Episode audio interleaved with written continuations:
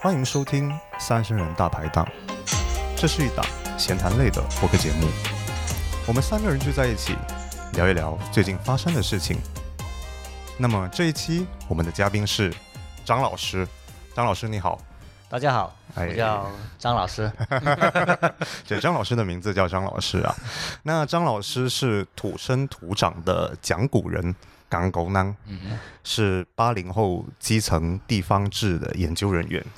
也是两套非常有名的书，分别是《小公园前世今生丛书》和《百载商埠汕头旧影》的编委。《百载商埠汕头旧影》是一套书还是两套书？呃，其实呢，这套书呢，就跟大家讲，就一本相册集。哦今天带了，哦，可惜就是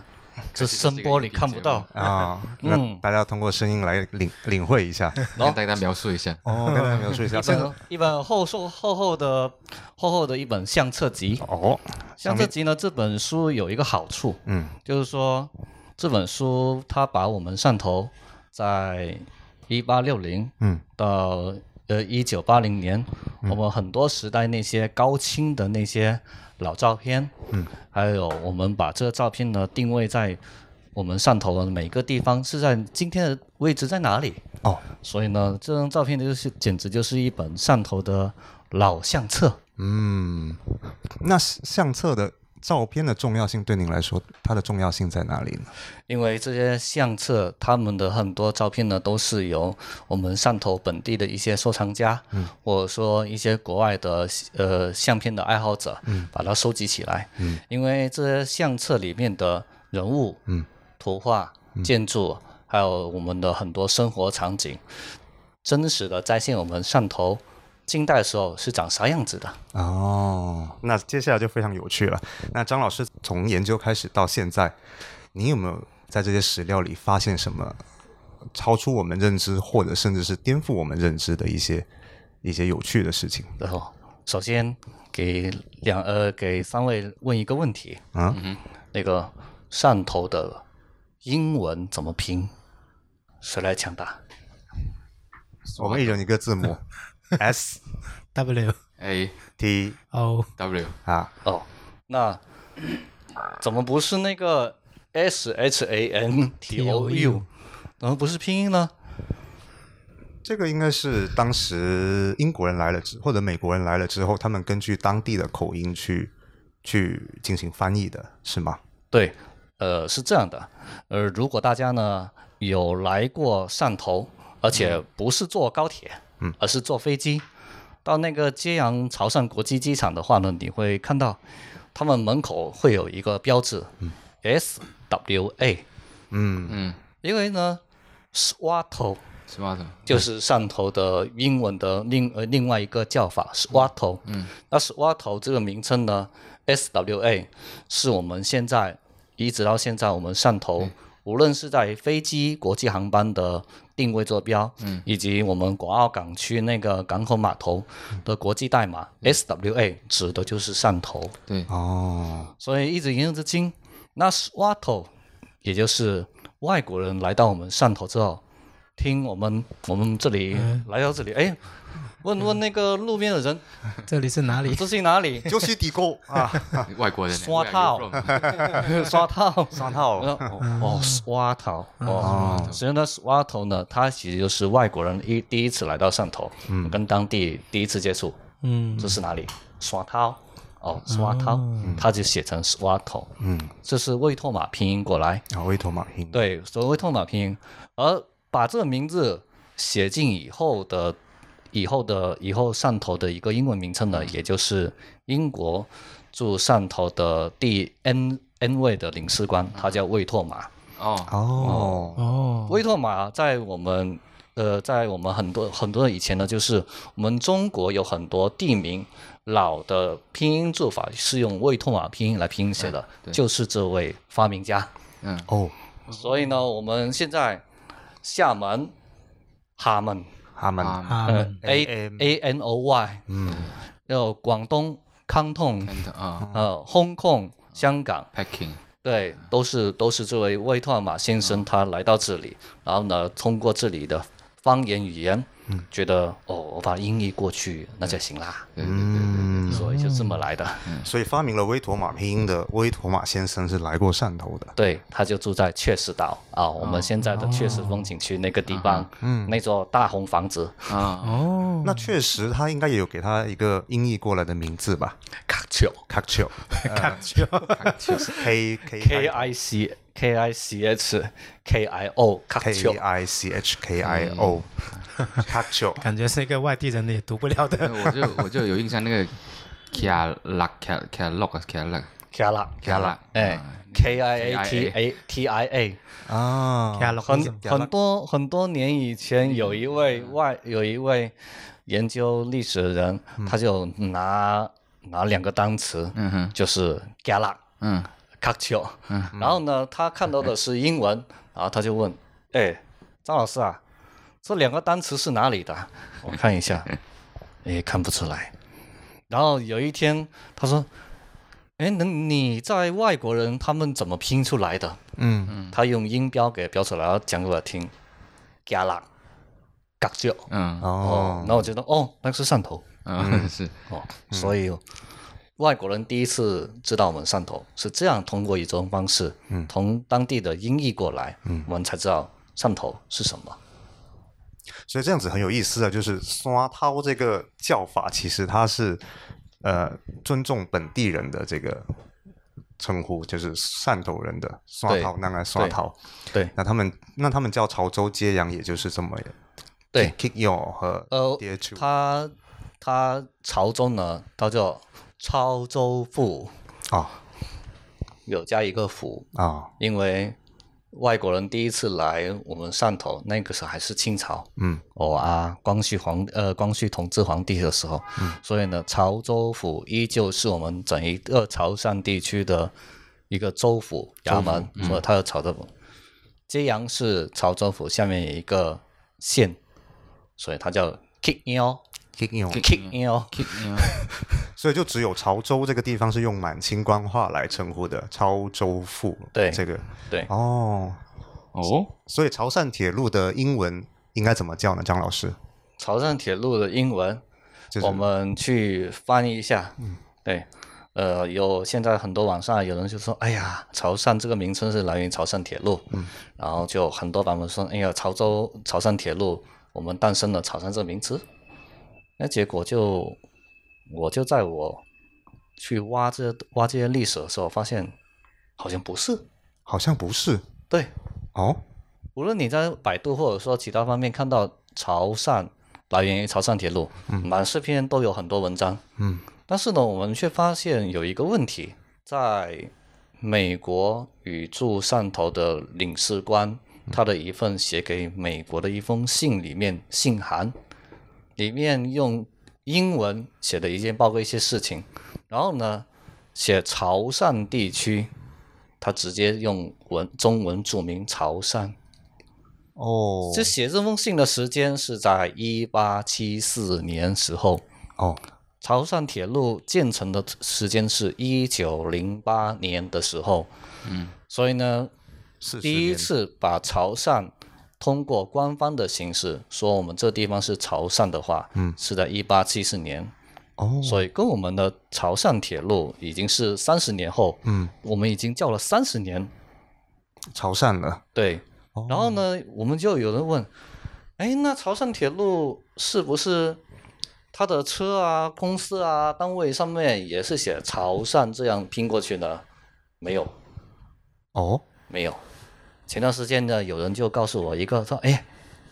张老师啊，我在最近网上找了这个小视频，嗯啊，小视频给我看一下，哦，哦，原来是那个二十世纪三十年代，我们外国人在我们汕头拍一个无声黑白的视频材料，嗯哼，嗯视频材料前面呢大概整个过程有十二分钟，末端最上最后面的三分钟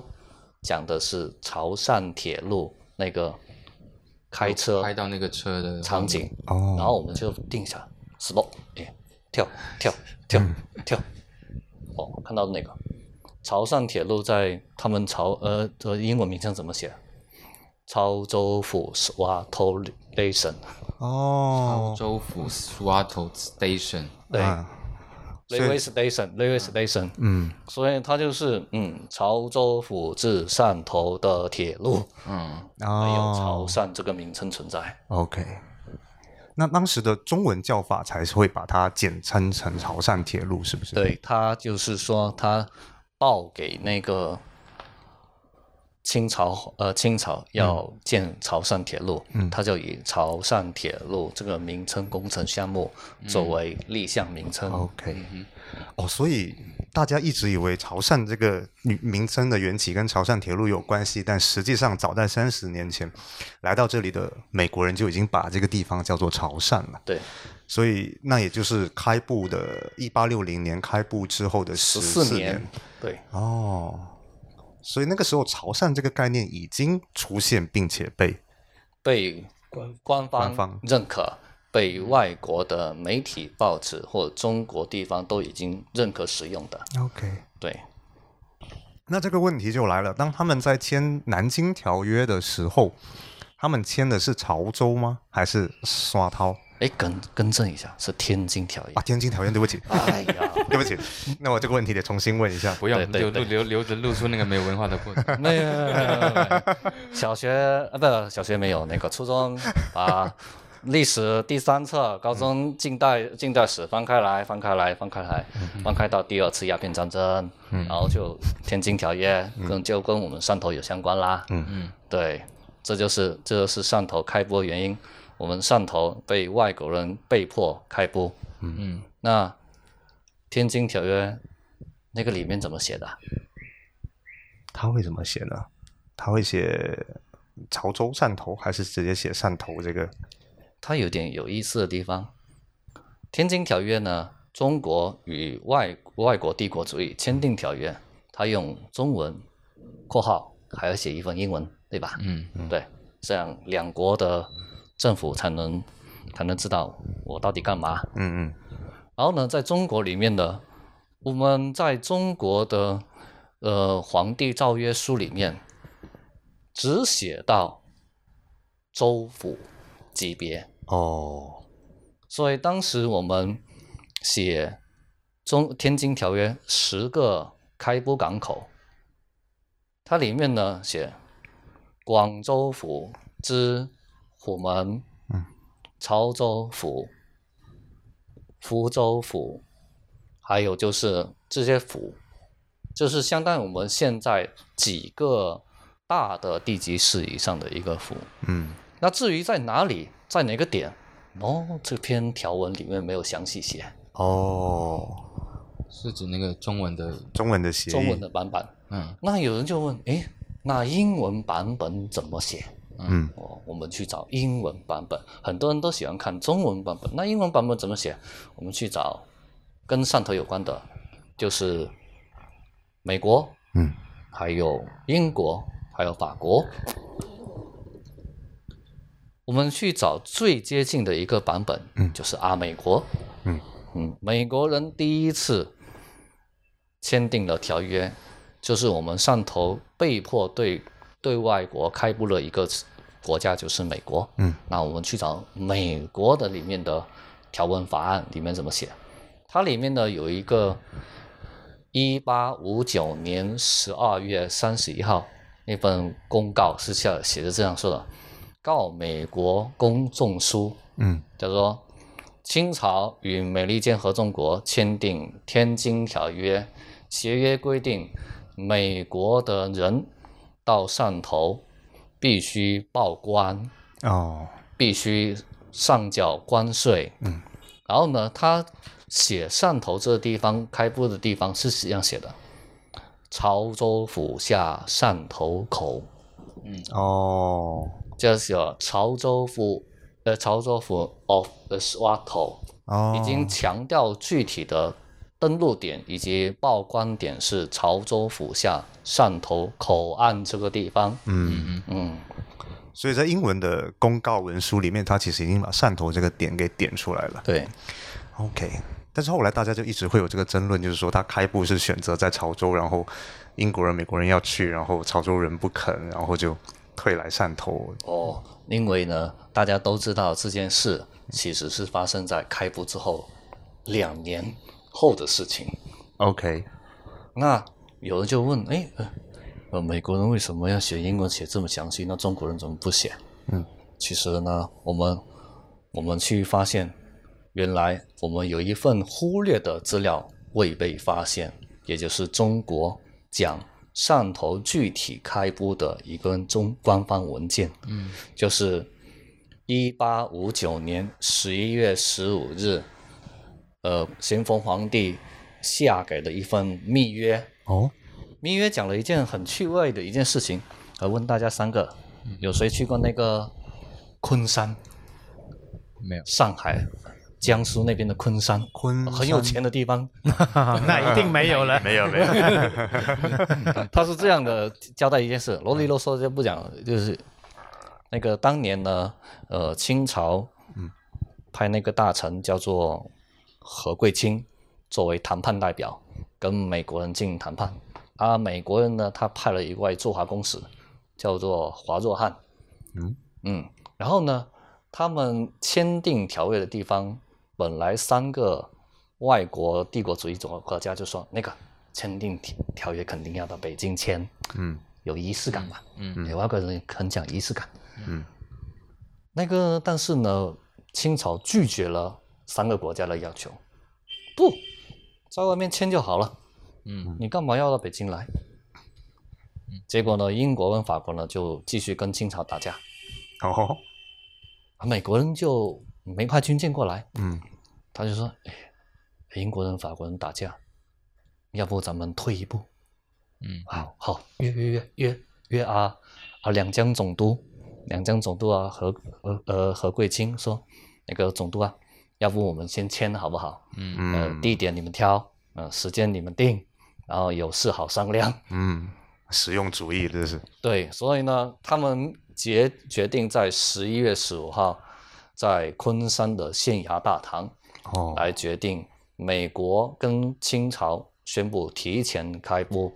约定的时间是在十二月份三十呃一号之后的第一天，也就是一八六零年一月一号。嗯，提前对哪个？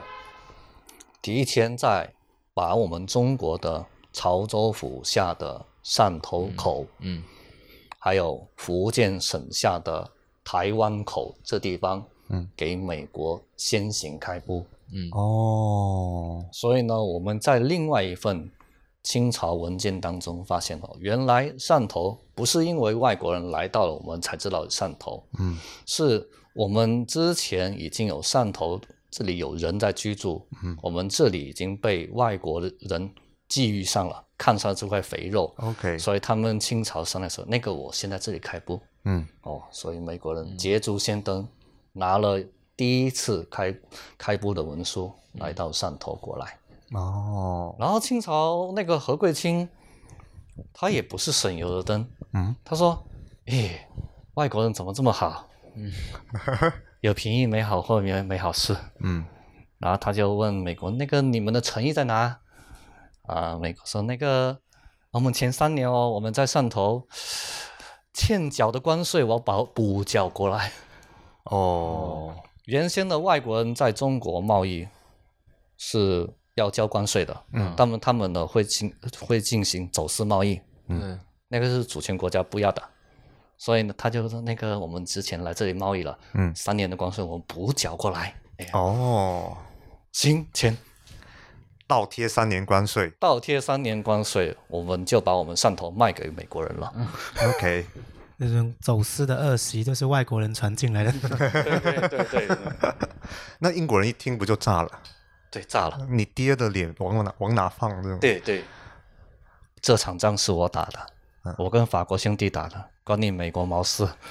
啊，所以呢，英国人他就后来就吃亏了，嗯，所以他就不得不，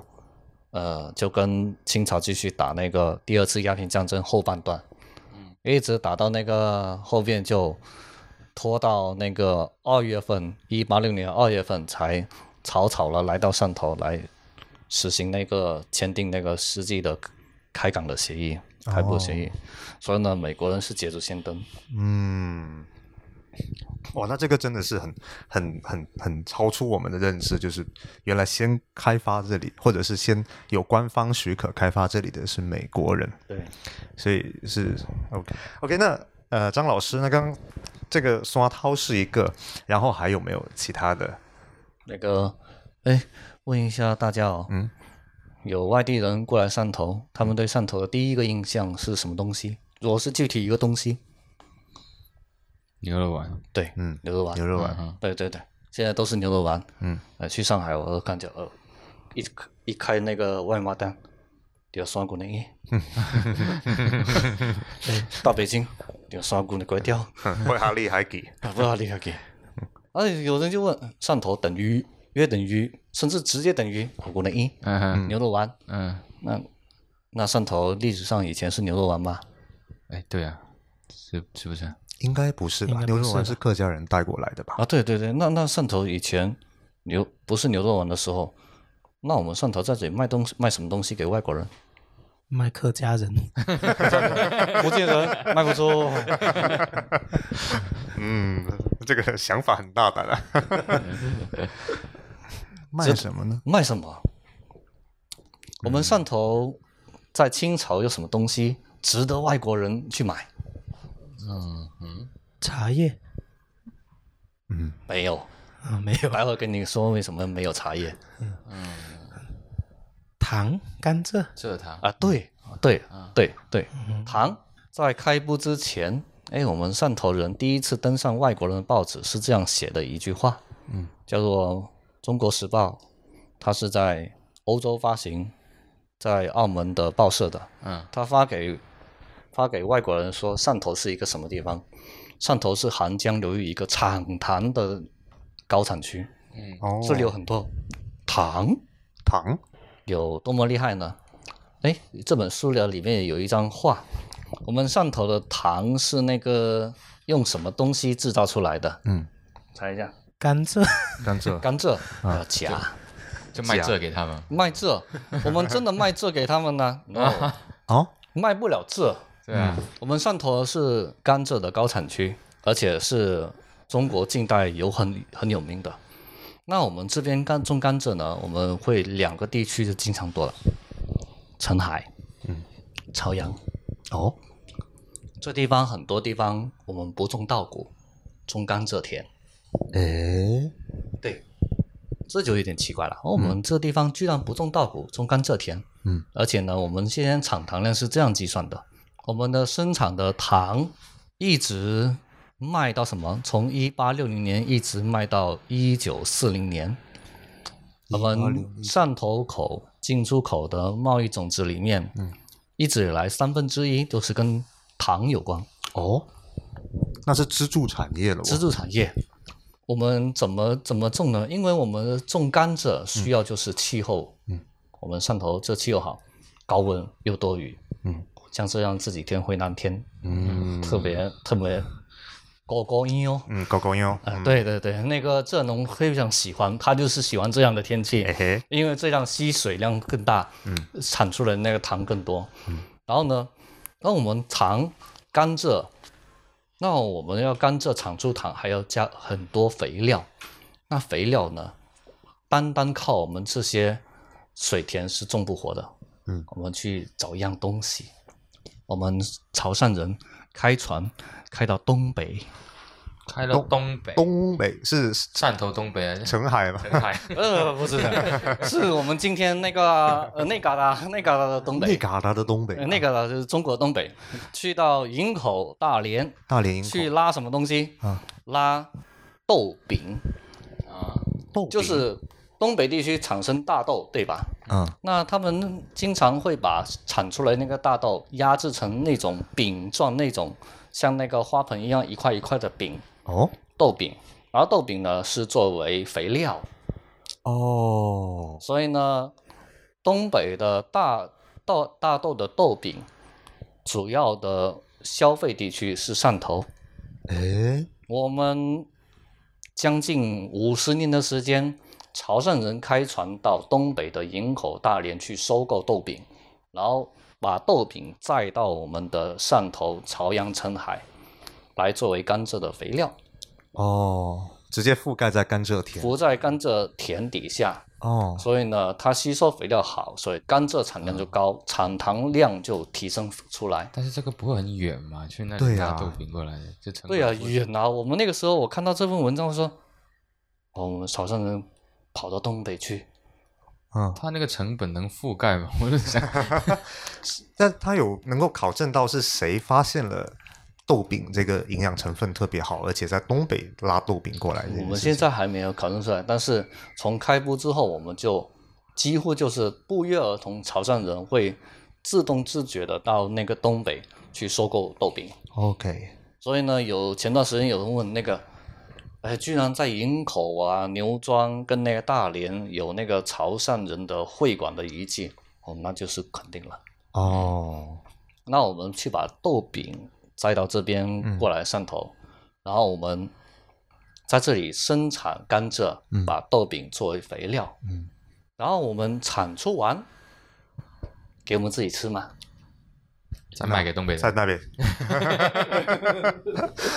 对对对对对，有一部分给东北，哦，他把东这东西产出了白糖运到东北去，运到烟台，然嗯，后还有运到什么苏州。苏州哦，对所以呢，我们现在苏州有一个潮州会馆，嗯，就是我们潮汕人，特别是潮阳人开办的糖商，糖商带到那边去。啊，然后呢，我们就说呢，哎呀，浙江的甜品有一半我们潮汕人白糖的功劳。哦，那有人就问，那个白糖卖给中国人赚不了多几个钱啊，卖给外国人就赚钱嘛？嗯啊，对，嗯，外国人反而赚钱。我们汕头的白糖卖给中国人、卖给外国人的比例是一比九，一比九，所以大部分是出口国外国外，对国外的人为什么喜欢白糖？嗯那个三个人有没有吃过那个英国的伯呃伯爵咖啡啊？伯爵咖啡呃，伯爵伯爵奶茶或者伯爵红茶？哦，我觉得红茶有，就伯爵伯红茶伯爵冲的红茶，对， 那你有没有去过那个星巴克里面呢吃那个咖啡？啊，嗯对，对，星巴克咖啡里面呢，它经常是不是你得自己加那个白糖？嗯，啊，嗯，这家白糖那个是生产厂家是哪个？我好像没看过。哎，还真没看过哎，呃，有意思的话，呃大家去那个咖呃星巴克里面看一下白糖生产地，嗯大部分都写泰国。啊， 哦，泰国，泰哦国，对，泰国。那泰国呢，就够跟汕头有关系啦。哎，当年我们汕头产糖的这个消息发给外国人的时候，有两家公司来到汕头，一个叫做泰国，一个叫做颐和。颐和哦，对他们两个人来汕头，确实搞就嗯开厂，嗯，开榨糖厂，嗯，收购我们这边的糖，去精酿制成那个纯度较高的白糖。 ，OK，因为我们汕头产出来的糖大部分都是欧藤，欧腾，就是红糖块。嗯，那个三个人如果那个有有女朋友的那话我呢自己也喝。女朋友的话，那个每个月总有不舒心的那个时候，对吧？对对对对对，只要红糖块放入水化开了，开水送过去，最好的。嗯所以红糖块就是我们潮汕人发明出来的第一层糖浆。嗯，外国人把它炼成炼炼成那个纯度较高的白糖。嗯嗯，所以从我们汕头经香港去出口，所以香港运到新加坡。再运渡到印度、斯里兰卡，嗯呃，再运送到苏伊士运河，运到西欧地方，哦，所以，我们汕头的糖大部分都是被英国人、法国人、西欧地区，还有印度、还有新加坡的人去消费使用。嗯， 嗯，啊，那这就串联成一个很有趣的图景啊，对，就是一个法国人他喝了下午茶，里面的糖产自遥远的汕头，对，而汕头产这些糖的甘蔗呢，它的肥料又来自东北，东北，对。所以它变成一个那现在我们现在讲的国际循环经济带，嗯，国际国内双就循环。一沿着糖的一带一路，对，甚至呢，我们今天我带了一本书啊，叫做《潮海关官史汇编》啊，里面的有一句话是这样描述我们汕头堂在国际上有那么恐怖的，嗯，叫做说，如果某一年汕头发生了台风，甘蔗产量呃降低减产，嗯，半个月之后。英国下午茶就会出现倒闭风潮， 哦，所以呢，英国他们一直以来在香港跟汕头开了两家大的洋行公司，一方面收购糖，出现紧张了，赶紧通知英国，通知法国说那个， 哎，那个去到法国把甜菜的糖呢生产出来的， 汕头这边没糖了，没糖了，然后下午茶就生意就萧条了。哦，所以呢，有人就把溯源回来。我们现在知道有一款奶茶叫做阿萨姆奶茶，啊阿萨姆奶茶，对，它里面的糖是从印度经香呃经新加坡来汕头采购过去的，嗯哦，所以呢，汕头糖如果减产、降低、绝产，会导致一系列新加坡、印度还有西欧地区下午茶，还有那个茶的生意，还有糖的生意全部紊乱。所以汕头的甘蔗关系了全世界人民下午的幸福，对， 与蝴蝶效应 并称。对但，但是为什么现在汕头好像没有特别显著的那个甘蔗种甘蔗的地方，或者说产糖业没有特别好？嗯，这个问得好，嗯，我们就这个问的好，这个问得好，为什么加一呢分，加一分。 那个我们有一个新的情况啦，哎，外国人就说了，汕头人产糖这门技术产量高，嗯含糖量高，嗯压榨的糖浆含糖率最高，甜度好。嗯外国人怎么榨糖，怎么制糖做不出来，嗯那怎么办呢？清朝开始发布一个指令，那个我看到我觉得很奇特，嗯，严禁潮汕地区蔗农外出打工，哦，严禁蔗农以个人私人身份国外旅游。嗯哦，后来我才知道是一件事情，呃，东南亚地区，因为很多地方也是产甘蔗的，但是糖产糖量不高，嗯嗯很低，嗯所以这边的人看到汕头糖这么好，他就发现哦，这门技术在掌握在汕头这个地方，哦他去哦请那些种了甘蔗之后，家里还会种甘蔗，但是没多少田可以种了，嗯，那你没没地种啊，来来来，到外国去。哦，那边有十斤我给你种，哦嗯然后你教我一下我怎么那个榨糖怎么榨。哎，嗯所以我们先我们当时有很多汕头的蔗农到台湾、到菲律宾、到爪哇群岛、嗯马来群岛去当地教会人家怎么榨糖，嗯哇哦，产生甘蔗，逐步逐步把汕头的高糖产区逐步转移到成为印尼、马来西亚的地嗯方去了。所以这是算是一次技术出口，技术输 出也外是一流也外是流外一流也是一次核心技术外流的事件啊。啊，国家资产被盗。 呃，刚才我想翻一本书呢，就是呃，如果大家在问爷爷奶奶那一辈的爸爸那一辈，说我们潮汕地区很多那种糖疗，嗯，就是用牛的的驱动来榨那个糖的糖车，我们叫做谷糖车。嗯，那个照片没带来，就是早期我们汕头用土法制糖那种技术的糖的照片。所以我们就现在很多菲律宾马尼拉地区原始森林当中的榨糖技术，仍然用我们潮汕的榨糖那套技术。哦，还沿用的古法炼糖，对，所以这真的就是加尔土地狗西塞白是这 个，呃，对，就是这样的。但是他们去输出技术的时候，他们不会想着说，那我顺便那里建立自己的商业版图吗？就是开自己的糖疗啊、糖厂啊。对啊，他们这些潮汕的这些早期智能就到国外去建造这些，它属于它自己的商业版图。哦，所以呢，你把那个产地往近的地方搬迁了，所以你的产糖的嗯你的成本就降低了。所以外国人说的，哎呀，产糖已经放到我家门口来了，那何不我去买？何必跑到汕头去买？嗯嗯，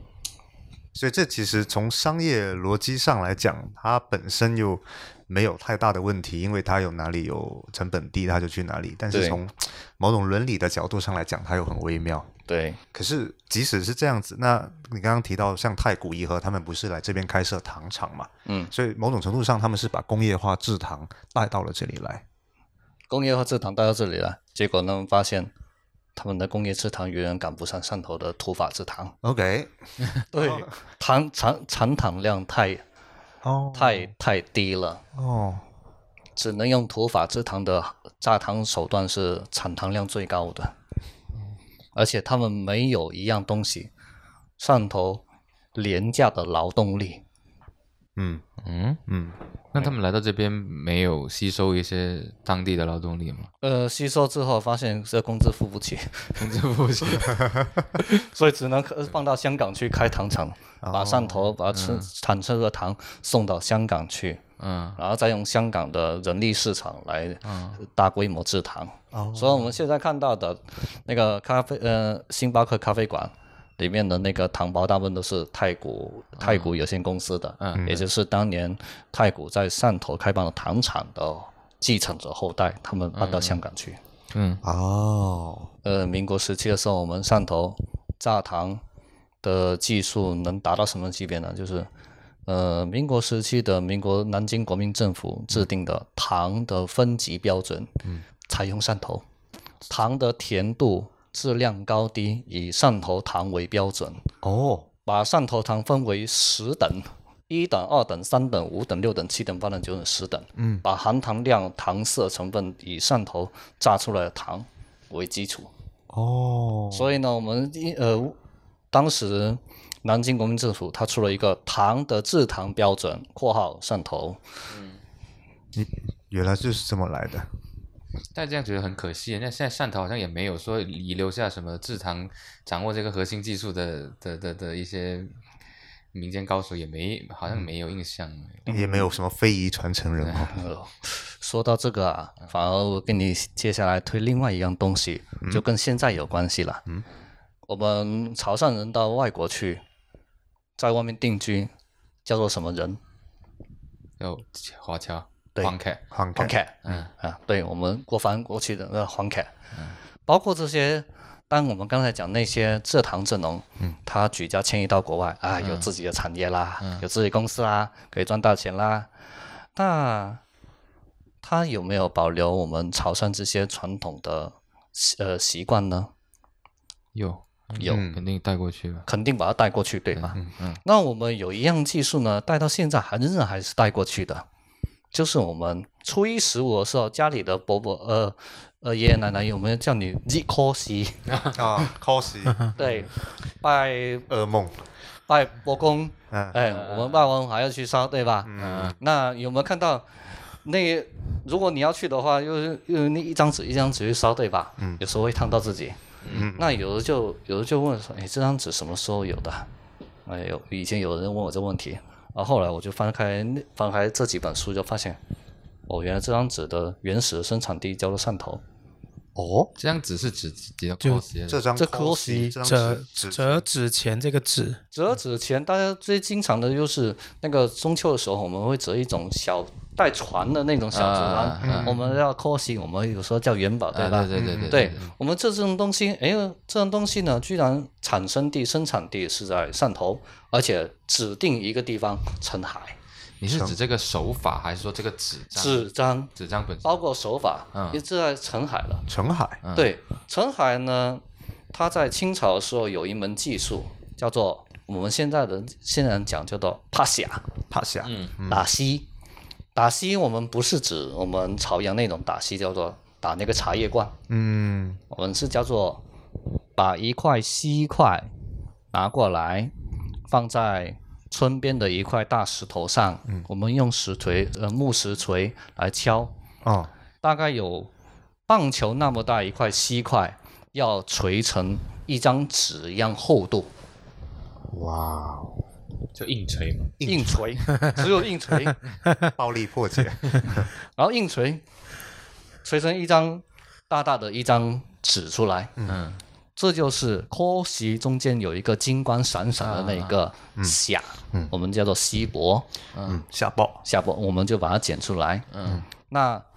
锡箔呢，我们在澄澄海地区早期就是作为那个科席的一个主要的原料，我们漆制的原料，啊，对，我们在那边产生纸，嗯，但是澄海不产生纸厂，那就还得去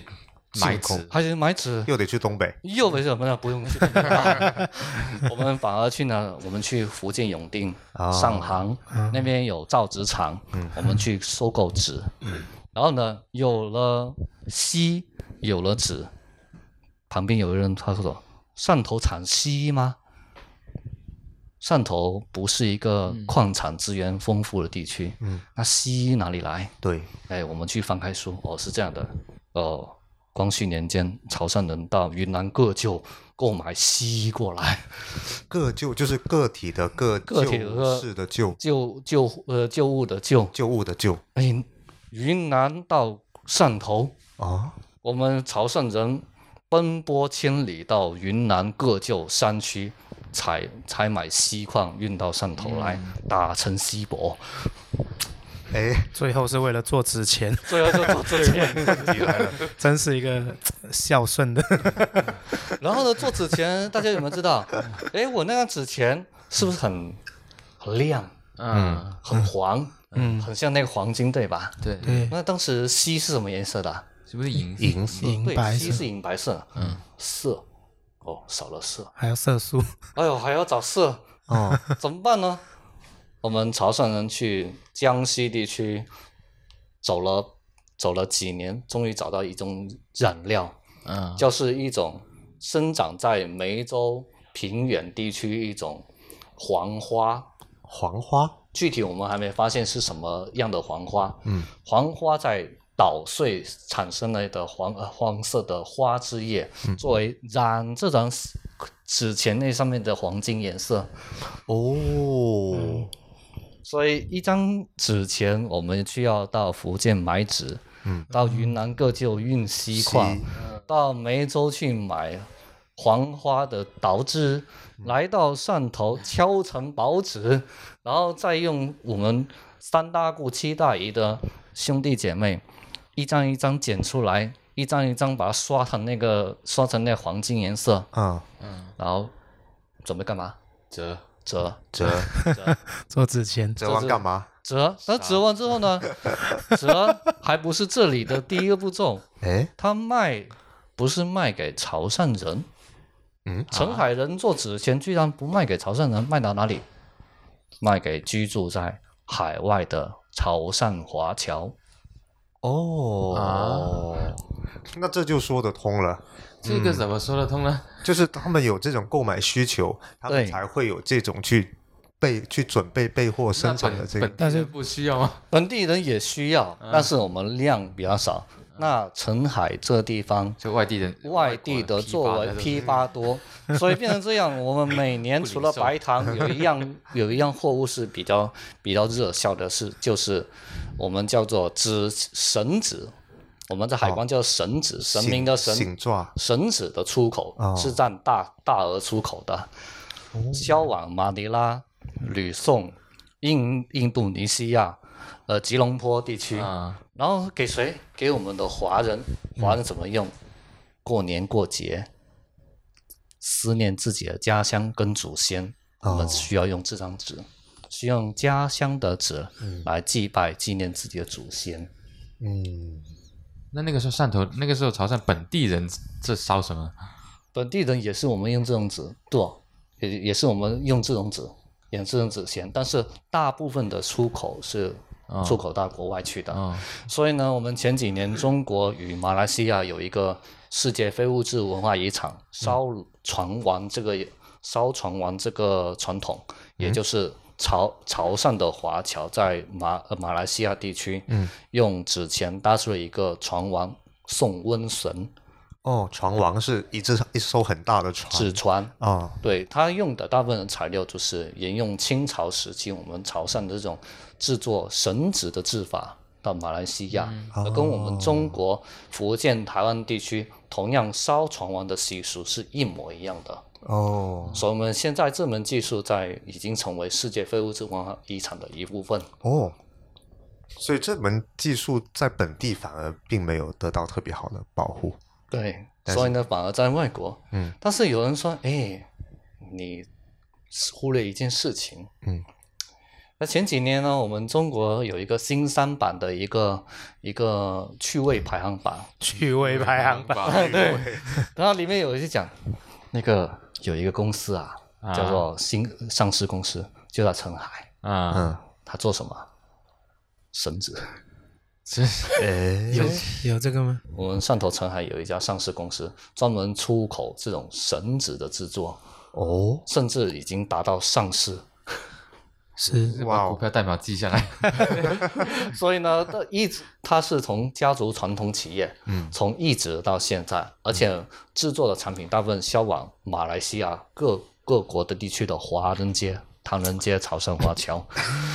所以呢，我们古代的技术到现在，我们一直把这门技术延伸下来，并成为一个唯一一个嗯，做殡葬事业的上市公司。 东南亚那人为什么不考虑也引进个人才，核心技术？对，哎把，但这是个哎，但是殡葬公司上市的，我记得不是还有一家叫福寿园啊？这个我就不知道了，反正那个是卖是卖墓地的，这个对理解啊是对对他对那，个算房地产。 不动产的生意啊，所以我们看到这个习惯哦，也联想到现在，我们真的我们潮汕人还把这门技术留下来，嗯，所以呢，这也是我们汕头呃一个卖的好的一个货爆品。好，嗯我也觉得当时是谁设计这个东西，好麻烦啊！对原，材料包括工艺， 对呀、对呀、所以呢，有人就跟跟你一样一诉说，听完之后说，哇，你潮汕人好麻烦哦，就当年好累赘哦，谁设计这个东西？但我有一个小小技术细节，它的“锡”怎么贴在纸上呢？胶用胶，那用什么胶？用什么胶呢？对，用胶，我们去翻开一下，用胶。哦，原来用胶也坑爹的很。啊，它用胶用的是我们潮汕一种生物，草鱼。啊，潮潮喝就我们吃那个鱼生的那对个对草，鱼吗生那个草鱼，对那吧个我们鱼吃完皮吗？还是什么？没有，不是，鱼票，鱼炮，哦，把所有的草鱼的鱼泡嗯拉出来，在大锅里烧熬制，形成贵第一层胶，叫做我们用的是土法的嗯胶水。诶，那这个这张 cos 一烧，不就有个鱼泡的味道出来了？对，有一个鱼腥味，但是我们早期我们用的胶水大部分都是用我们，因为我们汕头是海鲜的城市，呃嗯，吃多，草鱼也多，嗯所以呢，我们去把鱼泡拉出来，然后熬成一锅，熬一锅胶，然后刷胶，嗯，所以我现在有、哦有很多澄海的澄海老人说，那个小时候要刷那个科科席那样子，呃，一分钟要一百张，刷刷刷刷刷刷刷， 哦，这是土法胶。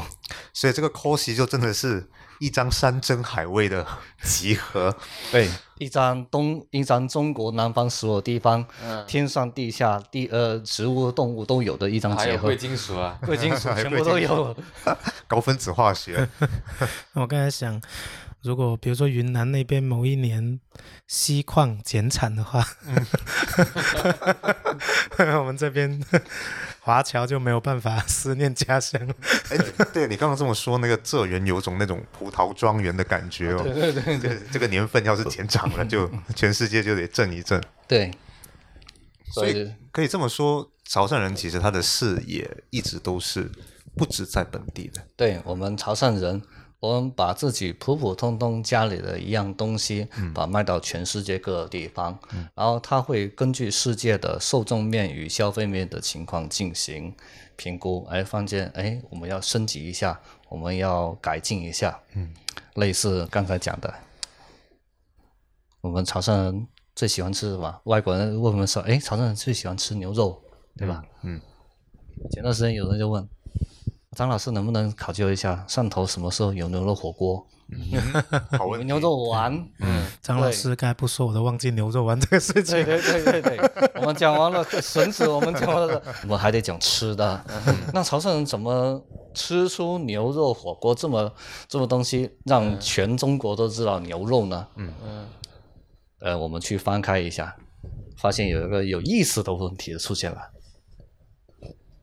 我们汕头地区在近代第一个吃牛肉的，居然不是潮汕人。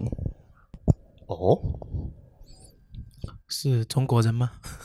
不是中国人，不是中国人而，是外国人。哦，在此话一怎 解在一八六七年的时候，英国的一份那个呃一份简单的简报上上面是这样写的：广东地区产牛肉，如果按等级高低划分的话，河源跟东莞地区产牛是低等，第一等还是低等？低等。低等 Low 等。哦，然后呢，就是梅州，呃，没不是梅州，就是其他地区是次等，最好的牛肉在汕头，诶，最好的产牛最好的牛肉是在汕头，是是是产地吗？还是嗯是指产地。嗯，哎，大家我们都知道，我们现在我们大家都知道，我们潮汕人不产牛的，对对啊，嗯是对牛我产们吃的牛嗯肉不是我们汕头的。对那当时在一百六十年前的时候，我们潮汕人那个牛肉居然在外国那个菜单上面写的牛肉最好就是汕头，而且是外国人写的。嗯然后我们去翻开这个前后记录，他是这样说的：汕头的牛肉大部分都吃的牛肉主要是黄牛，嗯呃，黄牛。嗯那潮汕人不随便吃牛肉，哦，对，反过来就问了，哎，潮汕人为什么不随便吃牛肉？哦，原来有一件重要的事情忽略了，在明朝或者说很多古代的时候，牛是作为耕田工具，嗯，对，吃牛犯法，啊哦，杀牛犯法。嗯嗯，所以牛是工具，所以无论在很多古代，甚至到我们明代、清代，我们都是严令禁止私人宰杀牛肉，嗯哦，所以牛是宫廷工具。那宫廷工具为什么外国人能能知道牛肉好吃呢？嗯，我们再往后翻一下，发现有一个很有意思的问题又出现了。一九零七年，那个还是在清朝啊、呃光绪皇帝还没 get over。嗯， 对。然后他给外交部发了一个指令，而指令是发给潮州府的。他是这样说：准许潮汕地区的一些为劳作的黄牛可以卖给外国人。为劳作的黄牛就没有就没有工作耕田的没有嗯耕耕田田啊工作的一些老的黄牛卖给外国人，然后括号加一句，按需供应，哦，要多少给多少，要是呃要多少给多少，是这样的，就是哦，我们这里今年潮汕地区、汕头地区宰了五头牛，嗯哦，今年就只有五头牛出口给外国人去当牛肉，哦，嗯限额销售，搞饥饿营销，哦，那给他们去做牛扒吗？对，做牛排。嗯，所以后来我就哦，原来外国人一直想把牛肉转为合法出口，花了整整五十年的时间才解 解决了问题。哦，所以我们汕头牛肉当时在清朝的时候，跟我们现在的日本神户牛肉是那样高端的产品。 OK，可是这些黄牛也是也是运是运过来，还是在这边培育，在这里？是这样的，它是这份诏书是明令写的这样，就是这些牛是已经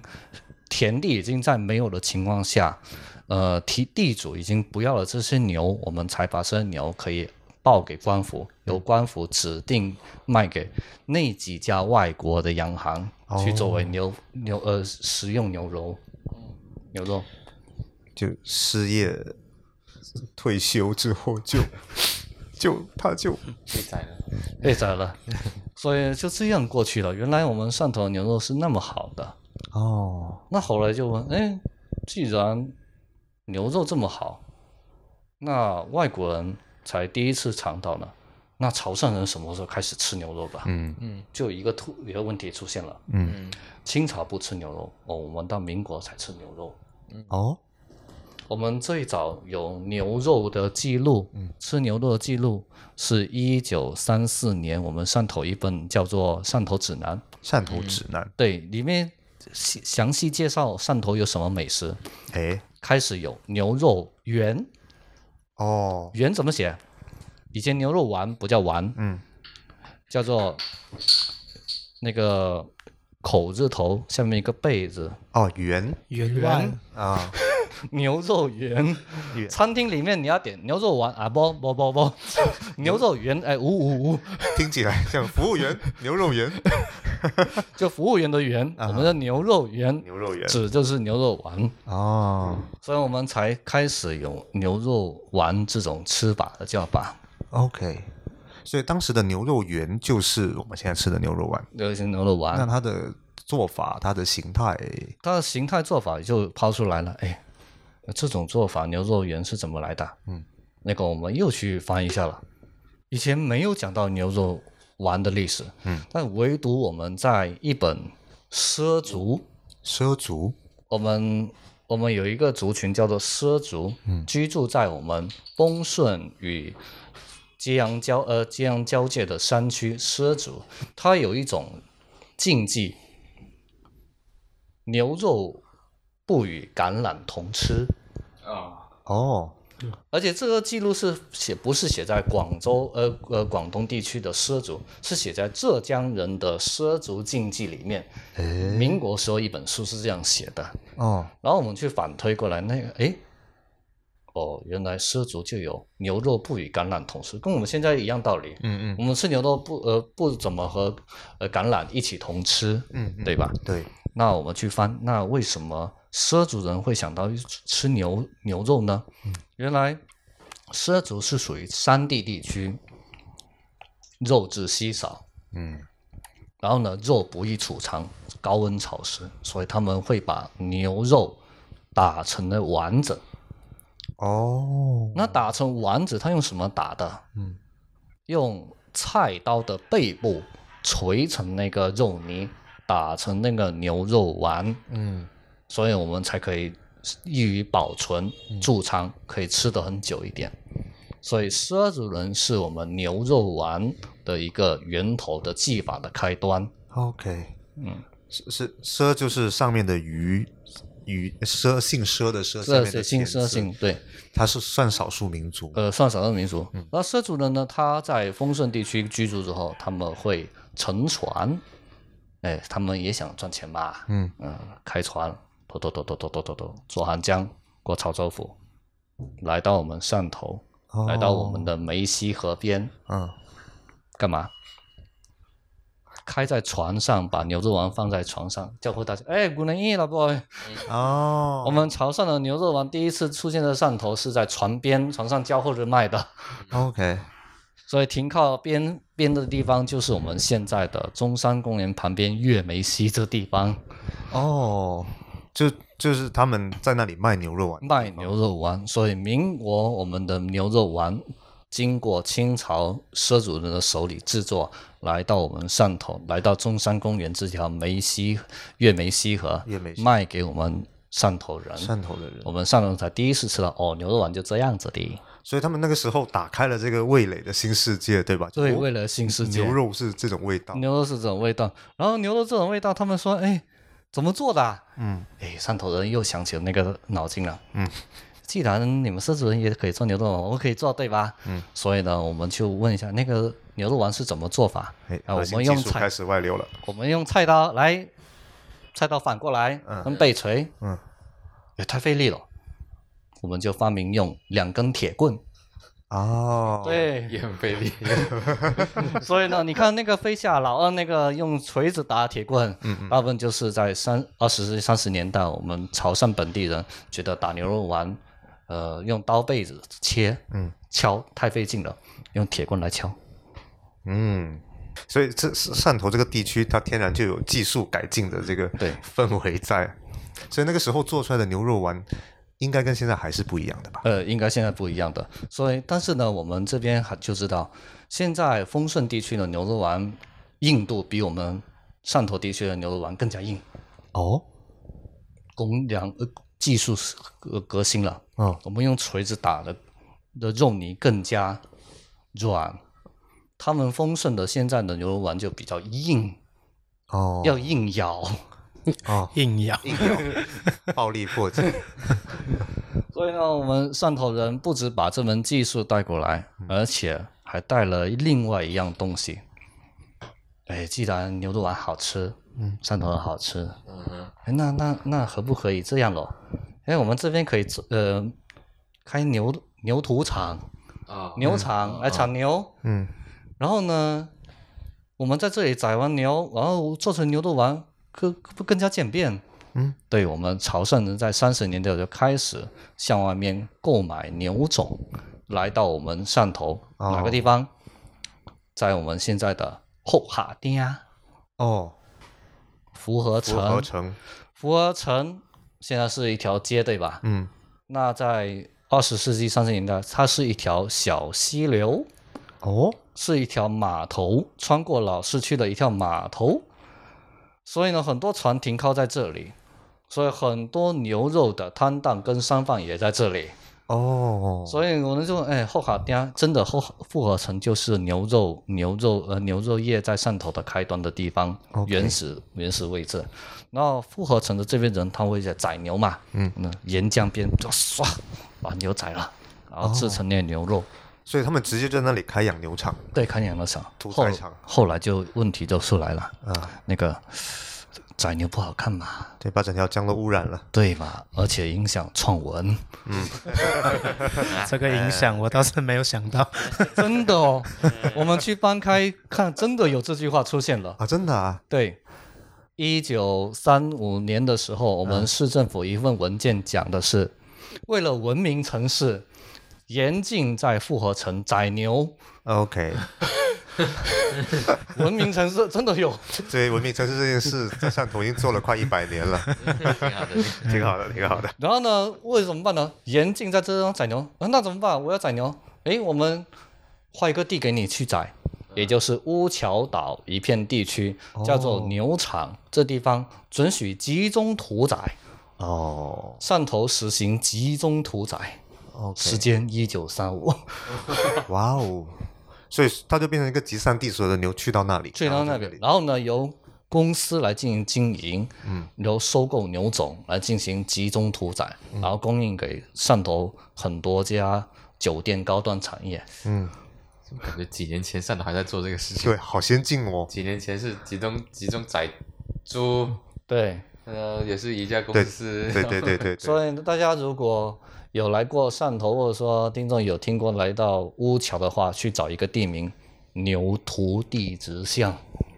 牛屠屠杀的屠，嗯呃地方的地，牛屠地直巷。牛徒弟也指向，就是当年一百九十年前汕头集中屠宰牛肉第一次的地方，啊，嗯就是现在已已经形成一个一个小小巷子的名称保留下来的，嗯，所以那里才是我们汕头屠宰牛肉呃屠牛业的开端。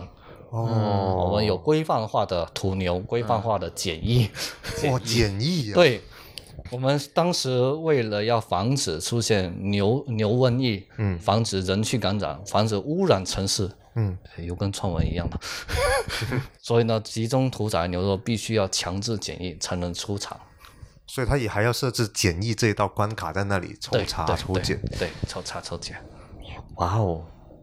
所以当时会有一帮产业工人哇，对，一般产业工人、屠杀师傅啊，检疫师检疫人员和运输人，还有打做牛肉丸的人，哦那它整个屠宰场的设计是做成这种水泥这种大厂方式没的，有，它是做成那种呃，像我们现在那种呃，有养殖区、还有观养区、屠宰区分隔进行分化的一个厂区结构。哇，然后呢，大家都可以来这里经营，你在这里一个店或什么店，你留在这里购买就好了，你不用去自己去屠宰了， ，OK，解一一一举两得，解决了复合城的污染问题、城市的管理问题，又解决了卫生问题。食品卫生安全问题，哇 太高明。但是他们屠宰出来的牛肉送到这些餐馆酒楼去，他们是吃什么呢？是吃火锅吗？对，但是这个火锅就问题来了，哎，又有问题。因为火锅在三十年代汕头还没有哎，问题啊。对啊，我们吃牛肉，但是没有火锅。火锅是在一九四五年、四六年才汕头出现有火锅这种东西的，哎，呃，火锅反而慢了。所以他们之前去东北进口豆饼的时候，没有把火锅这种东西带过来、呃哦。，对对，没有带过来，反而有一个人把这火锅的技术带到汕头过来的，哎，福建人，哦，不是吃福自建人。己送上门来。 哎，用这个词我们比较方便。 自带工具。那个潮汕人，潮汕的食谱里面，在古代是没有火锅这个技术的， 哦，嗯，奇怪了，嗯那没有火锅，火锅哪里来？我们去翻开哦，最早一个记录，南宋时期有一本古食谱古籍，就是一个诗集吧，嗯，有个诗人在描写漳州、泉州地区有一种做法叫做兔肉烹。哦，那是怎么煮呢？在山野林立地区架个锅，放几个柴火，把兔肉切片放进去。嗯啊，对，这这就是火锅的源头来了。嗯啊，兔肉烹。嗯对，兔肉还原原来。然后呢，这门技术呢被谁拿走了？哦，被元朝哦蒙古人，蒙古人，蒙古人来来到南清，嗯，灭南宋，呃，沿着海边打到我们这边过来，嗯，顺便把这门技术打到送到潮州地区地区。 潮州，哦，所以呢，我们历史上有这样潮州一历史上被元朝进行围攻过，嗯，嗯、所以呢，他把火锅的这门做法带到潮汕地区，嗯，但是一直没有用，哦，因为没有兔肉，因为没兔肉，也没有牛肉嘛，所以一直待到很长一段时间，等到四十年代的时候，我们才开始有火锅这门技术在汕头地区上演。哦， 所以我们刚刚前面其实我们讲到都是什么东西从汕头出去，对但是到了牛肉火锅这件事情，它反而是从世界来到了汕头，，对，还有一样东西，你吃牛肉火锅还要吃一样什么东西？沙茶酱，这样沙茶酱。嗯，沙茶酱是汕头吗？不是，啊，又不是 啦。沙茶酱不是汕头的东西。哎嘿，沙茶这个名字哪里来？沙茶潮汕话怎么讲？刷沙爹沙爹，对，如果你现在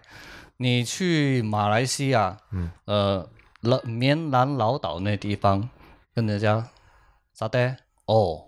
他拿出了一瓶那个虾仁、虾呃虾肉，跟着鱼肉，还有一些呃香草材料揉成的一种酱料哎，沙爹。沙爹，沙茶是马来语当中的一个复合酱料的一个叫法。哦，由马来西亚的马来西亚的早期的早期的华人从马来西亚带回到我们潮汕地区，然后分成三个方向，给厦门给厦门，当沙茶面，嗯哦给台湾当沙茶呃沙茶沙拉， ，OK，对沙拉，沙对啊茶沙茶，沙呃台湾的台湾的沙是一茶个文字梗 吗？对台湾的台湾的沙茶的比较清淡一点，嗯，厦门的沙茶比较重一点、啊对浓一点，嗯，然后再把这门技术沙茶带到广州这边，所以呢，分成四个地区不同流派的沙茶，但唯独在汕头留下什么？我们汕头人把沙茶当中辛辣成分去掉，哦 OK 加入糖的成分，啊，形成我本地特们现色现在的沙茶酱。哦，嗯所以我们汕头吃就是讲这么讲究，所以沙茶酱是来自沙爹，但是它又不是沙爹了，它把对这个成分给换掉。对了，哇，这哦是国际在地化的。汕头人就一定要搞点不一样的东 西，所以，但是沙茶酱跟牛肉这个搭配是为什么？它为什么会形成这个秩序呢？它他们不那会个沙茶酱反而是在呃解放后。或者说在改革开放初期就已经来到我们中国地方去了。哦，所以呢，沙茶是最晚一个到达呃到到达那个汕头牛肉一个精髓一个地方。哦，所以呢，我们现在牛肉火锅离不开沙茶酱，嗯，离不开切法，嗯，离不开火锅这个锅，嗯，更离不开牛肉丸这个精髓。嗯，所以现在你又可以到到呃到上海或者说广州地区介绍一下，哎，我们汕头一颗牛肉丸，我们需要几个国家的人来奉献过来的。对对对对，几个国家流失了核心技术，所以我们各位亲爱的听众朋友们，以后你们带朋友去吃牛肉火锅的时候，就至少可以讲个半小时、一小时了。 哎，但是我我想插一个小问题哈、因为我想到这个，我想到类似的肠粉，这个是不是也是外来的 肠粉、等混？ 等控，啊，考倒张老师了。对，考到张老师的，张老师下下一下一次的时候给大家解答研究一一下下。下一下一个课 题，下一个课题，我们刚刚讲的这些，从一开始的这个刷涛的这个叫法，到糖，到 cosi，到牛肉丸，其实刚刚里面有一点让我觉得很好奇的，就是集中屠宰这个事情。那他们会规划集中屠宰，他们会构思集中屠宰这种做法，意味着当时有一帮人他们是。懂得城市运作的原理，或者是他们看得到城市运作的前景。对，那个刚才讲的这个时候呢，就有有听众朋友就说，那个哎，三十年代汕头有这么高端的那个管理城市经验吗？嗯哼，哎，那真的有。接下来就讲另外一个下一个话题。嗯，在汕头，你来汕头旅游，嗯，最近啊，我就发现很多人到汕头旅游的话，会去一个网红打卡地，嗯，小公园。啊，对，小公园的话，他们大部分都不去那个亭子去拍，嗯，去哪里啊？汕头旅 社，汕头旅社。嗯，对，汕头旅社，然后汕头旅社的那个“汕头”两个字，嗯，我晚上十二点一点钟，我还看到那边有有女生在拍那个 MV，我好恐怖哦， 午夜 MV 我是，然后后来有咖啡店还复制了那那两个字挂在自己门口给人对对家拍对照，，然后呢，很多那个小呃小呃某某某红书某某宝上面很多那个汕头经验小呃小公园的话，都会去呃汕头这个地方，然后拍这个位置，嗯嗯然后大家反而就忘记了，哎，小公园是指哪里啊？嗯小公园就是指我们你所在的拍摄这个地方汕头旅社，周周边边共计十八条骑楼，四十六条街，二百一十四条巷子，组成一个这么大一个街区。啊，有人问，哎，有这么大一个吗？那个我们叫做小公园，但其实不小。嗯它里面有七十五公顷，七十五公顷大概什么概念呢？就是如果把足球场放进来的话，足足能放大概有三百个以上的足球场这么大。哦，那这么大一个街区，在汕头都是骑楼的。嗯大家如果有去那个厦门啊，去海口啊，甚至海口或者广州啊，或者泉州有很多骑楼，对，大家都去过。那去过的话，大家有没有感觉？你到那边去看骑楼，大部分就是一条街、两条街、三条街，走完就没有了。嗯嗯你在汕头走骑楼，从小公园，从老妈宫走到西堤码头，估计你走脚脚都酸了，还没走完。嗯，是的，有人就问，那是是不是这样说？汕头的小公园这片骑楼街区大，能不能大到一个程度？有人就问我说，那有多大？我们去前几年有人去核算过，那个我们汕头小公园这一片这一大片那个骑楼街，刚刚好等于广州、厦门、海口、北海三个城市加起来的骑楼总面积。哦，中国最大的近代骑楼群就在汕头，就在汕头，所以这才是我们小公园这么大一个亮点。然后现在的骑楼现存的面积还不是当时我们汕头的小小公园的面积，啊，因为经过城市改造，我们很多骑楼已经没有了。但是在民国的时候，我们这个骑楼就已经建起来了。有人问啊，骑楼民国就建起来，建的比现在还要大。嗯现在包括老市区很大部分全部是骑楼的。嗯包括现在我们到大华路全部都是骑楼的。嗯，那有人问，哇，这么大一个骑楼，谁设计啊？啊，确实是。谁对，是谁设计谁设计的？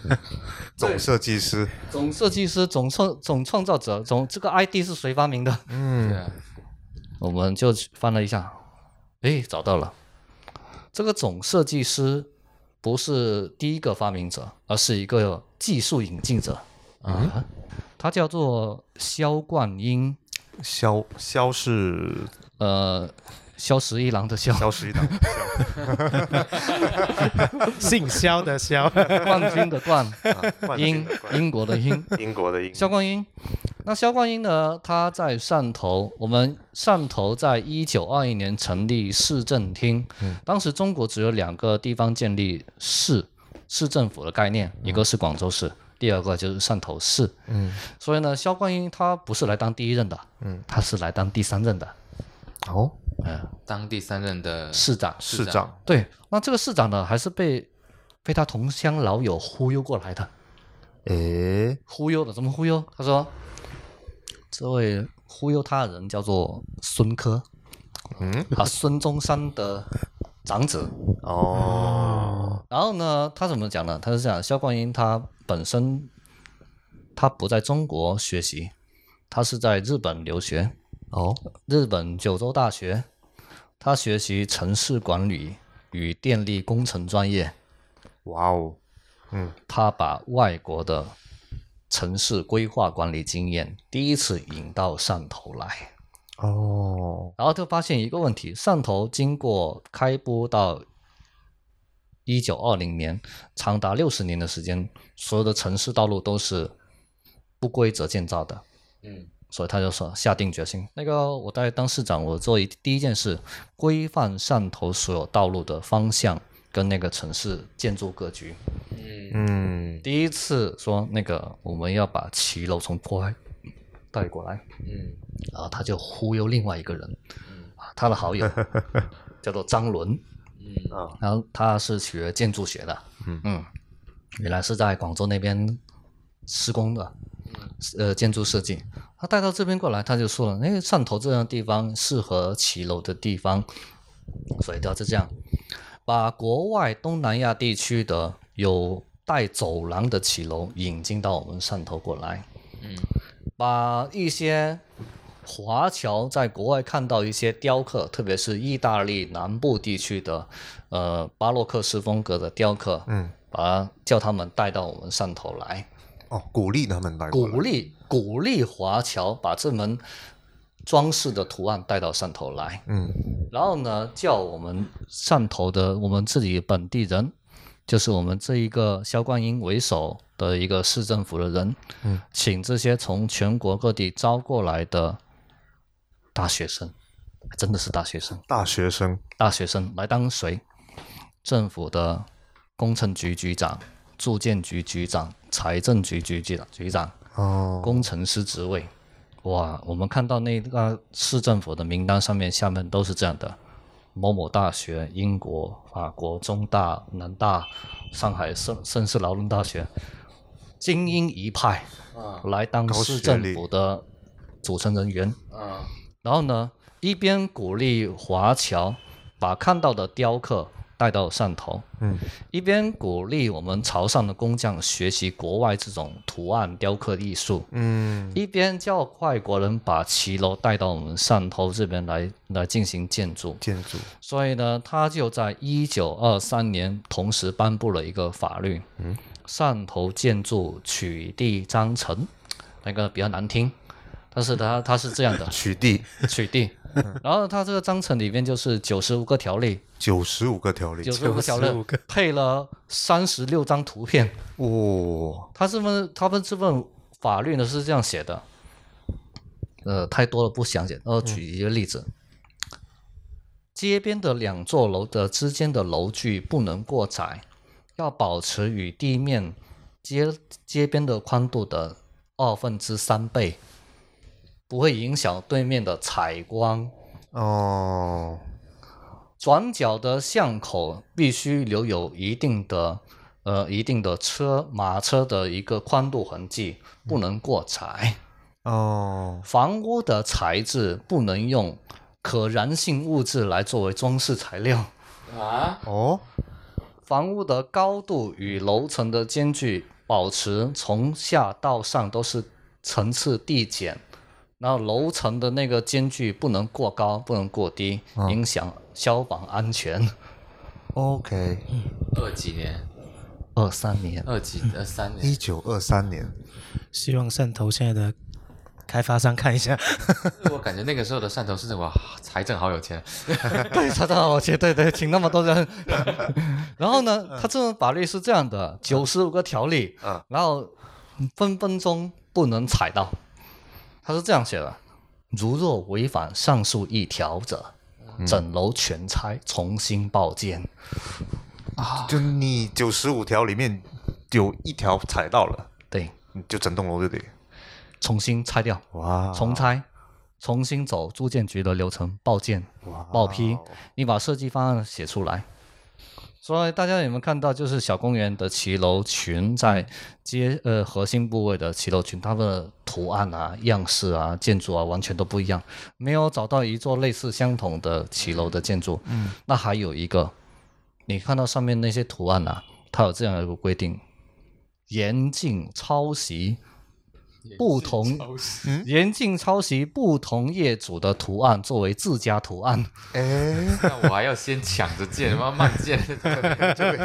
慢建越来越奇怪了。所以呢，就这样的，哎呀，这图案用走了，下一次别人用不上了。所以呢，业主需要去想什么？哎明天派个人去欧洲看一下，有什么图案可以借鉴，把它继续念念出来，保护知识产权 保护知识产权，二 抢素材，二三年的时候，一九二三年的时候，我们这一批精英上头人士想出来这个法子，嗯，但我我稍微问你一下， 内卷的，对啊，这个内卷你严重内卷。你刚刚讲他们是大这些大学毕业来这里做对公公务员，对那这些人的年纪大概是啊、萧冠英他三十三岁，当市长。三十三十当市长，三十三岁当时啊，住建局被他忽悠过来的张伦住建局的局长，二十七岁，呃，啊然后他那些财政局的局长什 么，大部分都是在二十几岁、三十几岁，啊没一个超过四十岁。啊哦，哎干部年纪都比较年轻，难怪人家能够马上就做一份取缔条例出来，对这么有热情。对，所以呢，有了这份条例，我们汕头的大规模城市建设就铺开了，而且它铺开还有一个顶层的一个设计。嗯，呃，回想到刚才刚才谁把萧冠英忽悠到这边过来的？孙科，孙科，嗯，哎，孙科这个人，他虽然是孙中山的长子，但他其实他自自己呢是那个工程学专业的人，哦，他就教了一个思思想给那个萧冠英，你要在汕头建一个花园型城市，花园型城市，他的意思就是说，汕头这个城市你必须功能分区，哦，商业区、工业区、住宅区、行政区按严格分隔，按照这里的风向与朝向进行分割开来。哦，然后呢，要建公园，公园要建到绿地，公园必须建在城市当中，让人们见到公园，见到海岸线。哦，这个这个这个想法就非常超前，嗯超前，所以呢，也非常烧孙钱。呃，孙科 这个孙科是中国第一代提出花园城市梦想的一个城市管理者，嗯然后第一个实现的地方就是汕头。反而是在汕头，所以呢，我们近几年来说介绍汕头，说我们中国第一个花园城市的实践地是在汕头。哦，所以当时这里就已经商业区、工业区这样的规划，那小公哎不，中山公园就是中山在公规园划的就产是物它已经中山公园还没有建起来，嗯城汕头市政厅成立于一九二一年，嗯，然后呢，城市改造计划跟那个取缔章程是一九二三年，哇公园建起好快来是在一九二八年的时候，嗯，啊然后呢，它在这片现在中山公园还是泥泞之地的地方，已经规划出这里后来就是公园了。啊，哦，提前八年规划这里是公园，留这块地作为绿地。作为绿地，谁都不能在这里建房子他的市长有换吗？换他换了之后，他这个东西没有规划，没有没有改动他的。没有，问历题啊任历任十六任市长完，继续按照这个规啊划，而且他在当哦初设定中山公园的时候，还设定一个职位，中山公园管理处处长。哦兼任汕头市市长，啊，哦就是汕头市的市长要兼任中山管呃中山管理委员会的主任，哦，那是没人懂。 没人懂 了。所以说，公园跟城顶层设计市嗯必须同时设计、同时经营、同时建造。嗯，所以中山公园是当时规划设计里的唯一一个公园吗？呃，是的，唯一一个公嗯园，而且就是说在城市里建公园。像那个纽约那个什么，中央公园，呃，嗯，然后我们，然后我把这件事是介绍给一些那些建筑学啊，上海建筑学或者是教授，他们说什么？二八年有汕头有公园，嗯二三年汕头有自己的规划书，嗯，规对，划城市书规划书。我们讲刚才我们讲的规划，他已经写出了规划了，把这形哦成一个规划书，嗯历任市长坚决执行到底。嗯，嗯市长也没有很多自己的想法，挺好 的。可能这个公园的名字啊，没人敢动。这个没没法懂。所以你看，现在我们有人就问说，那个小公园啊，是不是有些道路被改了？不好意思，那小公园现在这条放射性格局的道路，到今到今天，这些道路名称未变，马路的走向未变，道路的取向那个长度有增加，但是它的形状基本保持未变。一百年来，我们的汕头道路没有多大变化。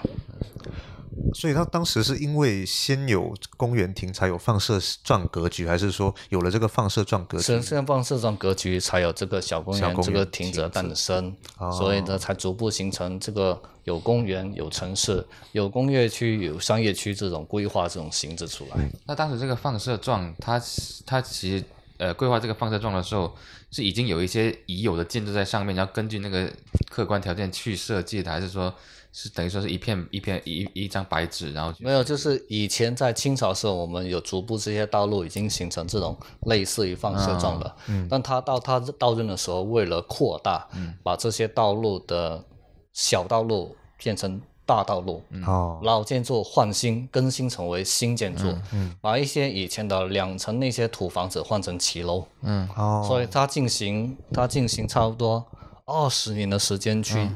规划、改造、建设、设计，才形成整个小公园这种骑楼街区。哦哦其实其实我一直有我也也有个问题是，它这个规划其实跟巴黎有没有关系的？没有，是巧合，嗯、没有半毛钱关系都嗯这没只有。是一种巧合，这只是一个巧合，而且它这种设计理念经验源于它在呃日本的两个城市，嗯，京都京都跟那个大阪，他们都是以中央核心建筑，然后他们也会借鉴跟我们现在放射性的城市，在我们中国大连、长春、嗯、沈阳都是一样的。嗯嗯嗯，所以呢，他们不是说，哎，只是巧合与巴黎相像，但是它原始的一个溯源开头呢，其实就是跟我们中国的大连、沈阳、日本的京都是一一脉相承过来的。所以这个放射状是他自己生长起来的，对。并不是刻意去，而且它就是循序渐进，把它逐渐改造起来的。哦，那它这个放射状最开始的时候，它这个中心点这个位置，它是一个承担什么功能？中心点的位置啊，嗯，呃，中心点的位置，它是拆掉了很多房子才出现这个中心点。哦，它原先这里没有一个什么样的东西的，哦，就是说只是一个十字交叉口而已。那逐渐逐渐改成那个有八条街呃放射放射向的道路出来。那当时萧冠英先生规划的这个，此时此刻我们汕头市的城市布局，跟萧冠英规划的汕头市的布局有什么相似之处吗？而我们现在小公园这片地方，嗯，这个街区的脉络、街区的走向啊、街区的位置，大部分都是沿用萧观音当年的道路的，哦，没有变化，名字也没变。那他最远当时最远规划到了哪里？它最远规划到现在的齐路炮台，也就是石炮台，哦，所以当时我们汕头的郊区就已经就只是只限到那个石炮台地就区只。现在呢，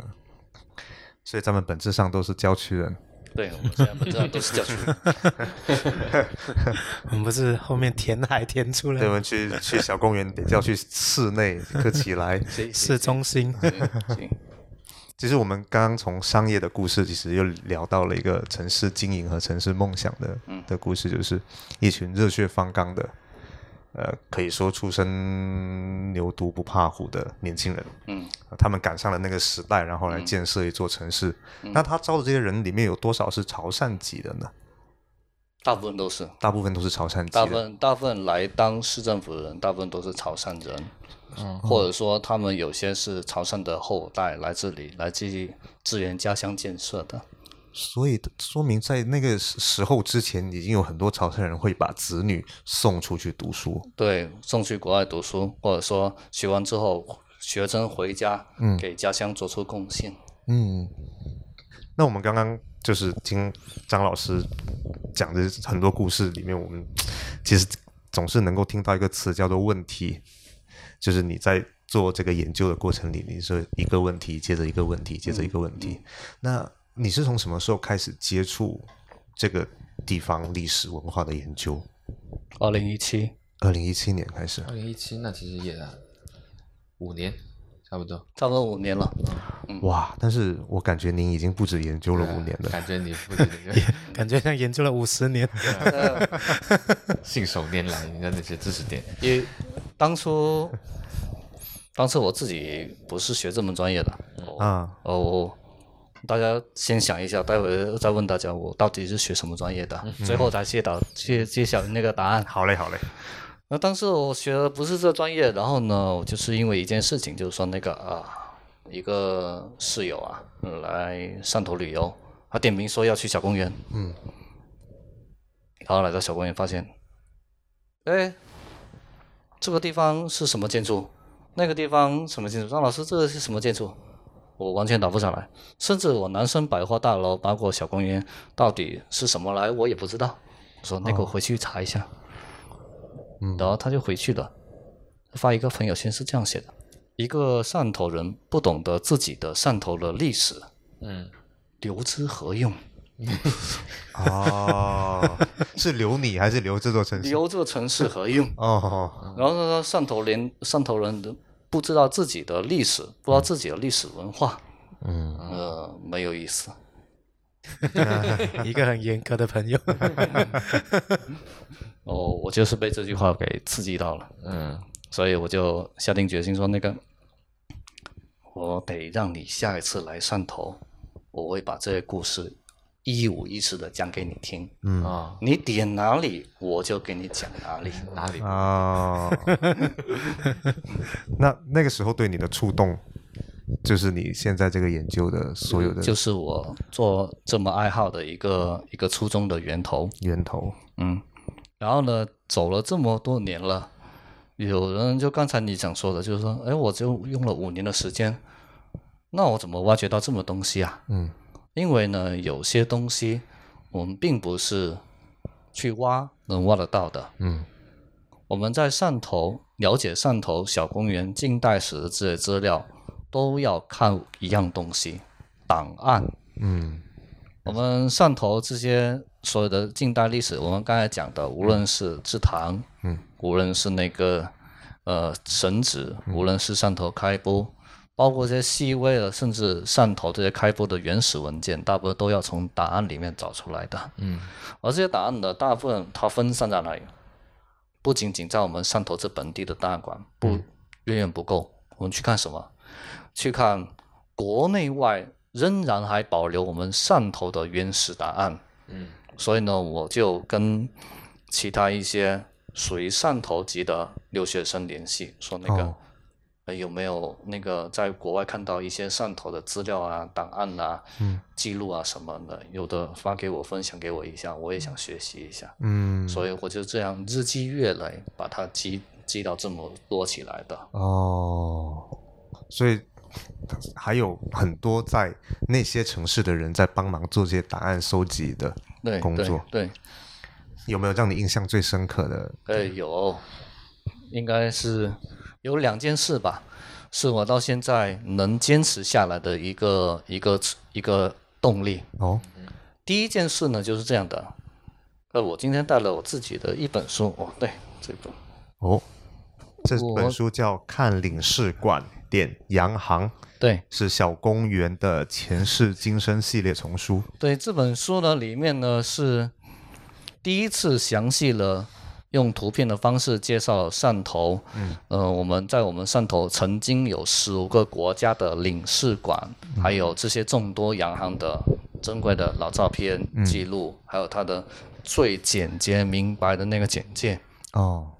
然后呢，开篇的第一个我们就讲的就是英国驻汕头领事馆。嗯，然后我就发现一个问题：英国驻汕头领事馆的资料太少了，呃在国内几乎完全找不到。那怎么办？你得去英国。嗯在英国的哪里吧？英国，呃，英国，英国一个外，呃英国外交部档案馆，或者是大英档案馆里面，谁去？我自己哦，没钱，太贵了，机票太贵了。所以后来的就认识一位那个在在英国的留学生，是汕头人的，哦，对，他说他也想了解一下英国驻汕头领事馆这张记录，嗯，所以呢，他就去帮我看查看一下，先去当地的网站发现，我们汕头保存在英国呃英国领事馆的档案资料总共是一万三千五百卷一万三千五百卷，卷，一个卷宗啊，啊一个卷宗至少有两百页、三百页。哇！然后呢，怎么把它一次一次的把它有用的东西带到汕头过来呢？嗯，只能去那里当地看，一页一页的拍，哦，一页的复印，甚至呢，最重要的一件事就是。幺八年，我跟这位留学生联系的时候，我们英国确实英呃确实的英国领事馆正刚刚好的准备进行修复了。嗯那修复的时候就缺少原始图纸与图片照片，嗯，所以我就告诉了这位留学生，我说、那个呃，能不能帮我留意一下有没有这座楼的原始设计图，嗯，还有那个图纸，还有照片之类的，嗯，他说行，结果半夜十二点嘛，因为那边是时差嘛，嗯，对，那边是早上，他说找到了有，然后呢就说要去一张一张的复制出来，哦，结果他就四五天过去了。嗯，后来第五天之后，他就告诉我，图纸找到了，总共呢是十六张图纸，嗯，还有那个设计图高清的。然后他就我就问一下，哎，怎么去复制的？嗯，他说这样的有点难，这套档案放在英国伦敦郊区离郊区的一个档案馆里面， OK，他每天要从浙江呃市中心坐地铁转三趟，再转城市城市巴士，再到档案馆去。然后这个档案馆呢，每天只开放六小时。六嗯小时六小时呢，六小时呢，还有就是网络特别差，没有 WiFi。 哦，然后呢，这档案大部分都是都是分散型的。嗯如果今天预约了，预约这段时间你得必须要来，嗯，然后他晚上又必须得回到市中市中心心，嗯市中心去居住，所以他只能这样，天未亮四点钟开始搭地铁，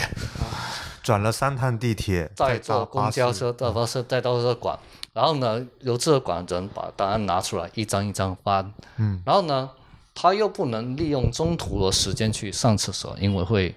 减少时间，六小时，每天上午六上午两个小时，三个小时半，下午三个小时，嗯，然后呢，过完就关门，哦，所以怎么办呢？他带了八根法式面包，八根法式面包，不喝水，不喝水， 一根面包啃一天，先啃完一天，然后呢再回去，第二天再啃，啃完一天，边拍边啃，就只有一个人用了吃了四天的法式面包，嗯，把这套英国领事馆的图纸照片带到发呃复制过来，然后呢才发到我这边过来。所以这套图纸就成为了现在英国领事馆修复工程的最坚定的一个图纸材料。哦，那也真是热爱啊！这就是在确实轮渡这出灯来笼的那大家如果有空的话，过去因为现在还没开放，但是已经修复工程已经差不多了。嗯，然后呢，因为这个修复方的一位是广州的一位大学老师，他第一次我把这个图纸跟他接触的时候，他说：“说孩子啊，你如果这个建筑完成了，它已经算是我人生最后的一个杰作。”嗯，他这位老师已经八十岁了，就设计者啊，设设计八十岁了。我说我要做这修复工程，我怕他作为他的收官之笔。嗯，然后他修完告诉我说，这座工程修完，他已经可以成为中国南方地区最后一座维多利亚时代建筑。最后一座维多利最亚后一时代的建筑，对，按照当时的图纸、按照当时的图纸、材料，材料还有施工工艺，一步一步复原起来。嗯，哇，然后呢，就是因为有这位留学生，他想啃了这么多天，辛苦地把这份材料拿出来，我们才可以见识到我们今天汕头有更很多这样的历史古迹。那我们可以在这里感谢一下这位留学生吗？对，好、那我们要特别感谢这位非常有心的对，潮汕人，嗯，所以呢，跟他一样，有很多像这样的草汕籍的留学生，嗯甚至到今天仍然在海外，嗯，冒着疫情的风险，帮我去查资料，哦，我要去找这些资料过来。每一次找到资料，大部分都是在十二点钟、二点、两点钟发到我的邮箱，然后每次一打开就是一个新世界的一个开端。嗯，那您刚刚讲一位，然后另外一位，另外另外一位，位呢，就比较有意思。哎，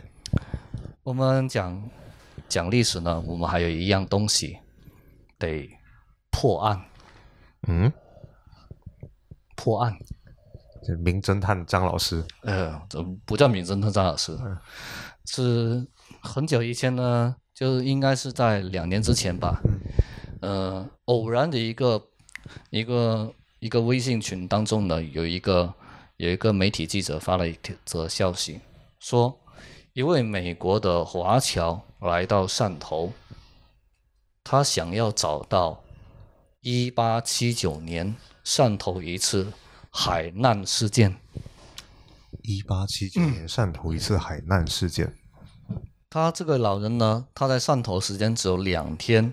嗯，后天就要进行那个启程回美国了。嗯他一他已经在上已经研究这个一八七九年的海难事故，已经研究了研究了整整十年了，嗯但是不知道这艘船上的人去哪了，因为这艘船上人都是来自于跟他同一个同一个家乡江门。哦，这艘船原本的计划是一八七九年的时候从美国旧金山准许回国的华工的江门籍华工，嗯，然后坐到夏威夷横滨，来到准备要到那个香港去下香港去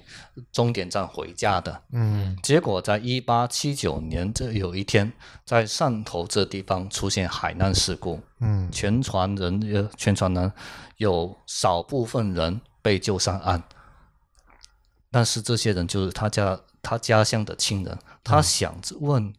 能不能找这这些亲人的姓名啊、他的后代现在还在吗？嗯，然后这个难度怎么怎么艰巨呢？一八七九年那个时候，清朝汕头还没有中文报纸，嗯，没有网络，没有档案记录，完全就是你没有从头可以追寻的一个目标。它只有一张海难的简报是美国的，那这艘船沉在哪里，人去哪里，怎么失事的，没有。嗯他他在群里面发了一个发了个公告，然后我就我想了一下，哎，我去联系一下这位记媒体记者，看能不能去找到这样的东西。嗯然后我先去见这位老人，啊、老人满头白发，呃，他就跟我讲说，孩子能不能帮我找一下？嗯，他已经在这里中国已经找了来来回回已经找了十年了，找不到了。啊，所以他就说：“哎，找一下。”然后说：“那我试一试。”然后我就跟他的一片简报，呃，因为我在做历史的方面的研究，我就讲究一个关键字搜索，嗯我会看一下这篇简报里面有哪些关键字、专有名词，嗯，然后在网络进行搜索。然后搜索之后呢，我也把这个搜索发给我在我联系这一个朋友圈里面，帮我们去找海外资料的同学们进行全球搜索。哦，把关键信息找到之后，船的那个代号、船名，还有出发港口时间找到了，嗯就已经过去了两三个小时。那接下来有已知船名，我们就会想，船难事故的登记地跟那个报道地可能是海关，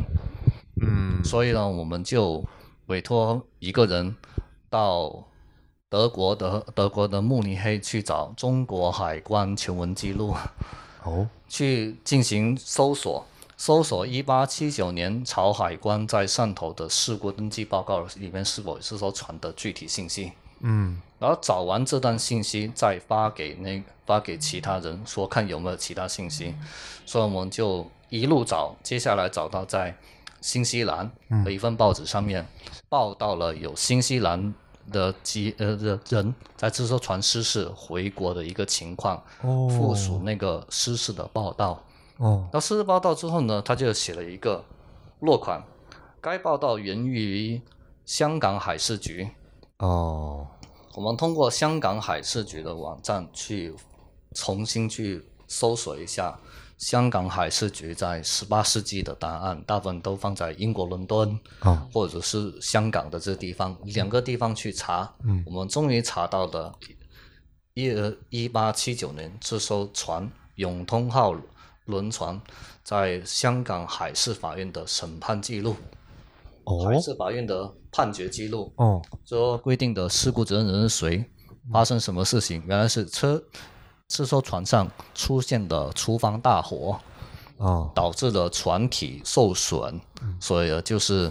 就是呃就是船体沉没。然后呢，营救方案呢出请记录于在海关记录，所以我们又返回去去找朝海关的答案，找到了一八七九年在一。一八八零年这两年的时候，海关记录一份声明，嗯，说一八七九年我们这里的马屿岛的人们，嗯还有好呃确实的人民呃渔民去这个表角灯塔与石排山灯塔之间的一个海难去救一些幸存者，救一些幸存者。救幸存。原来我们找到，当时我们看到这里面他写着马苏，嗯，马苏，哦，然后我就看了一听，因为马其他人马发给马别屿人岛，他说不知道马苏个什么地方，汕头马苏个什么地方，对对对对然后呢，嘎九。啊，然后我就看一下，咔就，哦，他把后写成不标准的未拓马拼音，我们才知道原来是确实的马屿岛的渔民去救了这艘船的幸存者，嗯回到陆地上，嗯，哦，所以我们就知道整个事件流程，嗯然后几家人几个同学们一起全部整理出来，嗯，在半夜六半夜三点钟把整个过程整理好了。第二天八点钟，我就把这份材料给这位老人家。嗯，我们用花了将近十二个小时，十二个小时。在全世界四个国家的所有的档案馆里面去寻找这艘船的只言片语的记录，还原这件事情的真相，幸存者的救援地在哪里？哦，那老人家拿到这一份早上你拿给他的这一份材料的时候，他的第一反应是他说了，那个他他写了一个字条，他已经是感激的说不出话，但他的最重要的一句话我就记到现在，说孩子们，你帮我圆了一个十年的梦想。嗯很多人都认为我在十年中去找一个子虚乌有的历史，嗯，子虚乌有中华工的艰难的打工历史。今天有你这样的记录，我就更安心了，因为这些人都是我们的祖先，我们乡亲祖祖辈辈的在美国的记录，嗯，在汕汕头被救的记录，我们找到这些人，我们就可以就安心，让他们的魂归到故里，圆了他这个梦想。嗯，因为过几天就是清明佳节，哦，清明清明节，嗯，清明节，所以呢，我就说呢，让我们家乡的人能感到今天的存在，嗯，因为他说他在写这份材料的时候，很多美国学者都说不可能的事情，啊，所以说有这份记录，让他终于安心，有了圆了家乡一个梦想。所以后来呢，我就说，那个呃阿姨，以后多多联系。所以我把这件事，把这张纸条传给我们周围那个帮过人，我们都说了，我们在这里做历史，不是为了自己学识有那么多厉害，而是说能将我们原本属于我们家乡汕头的历史讲给更多人听，让更多人从这个历史当中看到我们祖祖辈辈生活。生呃生活的场景里面，让我们觉得我们汕头自己人有自己的历史，我们对自己的历史有特别的敬畏感。哎，当时是哪一年的？二零一一九年，二零一九年，所以这些所有的为这些事情在付出，包括之前你提到的像嗯老师，包括这一帮寻找这个海难的信息的这帮潮汕人，大家都是无私的、无偿私的付无出哦私。的传德是奉献，因为他们都有一个共同的感觉。嗯他说，当他当我跟他们第一次接触的时候，他说：“哎，那个同学啊，你能不能去你隔壁的那个大学图书馆看一下？那个有几本书好像是我们汕头的。”他说：“有吗？去试看一下。”他说了，在异国他乡求学的这些年份，嗯，第一次看到家乡的东西就在我手边，就在我身边，嗯，这是一种对家乡的情怀，感觉家就在我身边，我就不那么孤单。所以他说找到了家的感觉，所以我感觉这个这个继续的事业和继续的奋斗，我会努力的支持我，嗯，大家一起支持下去，嗯，这也是我研究历史，说讲更多人听，讲好我们汕头故事的一个最重呃最重要的一个动力。一个动力，所以这些人后来有形成一个什么小组织，或者有一个小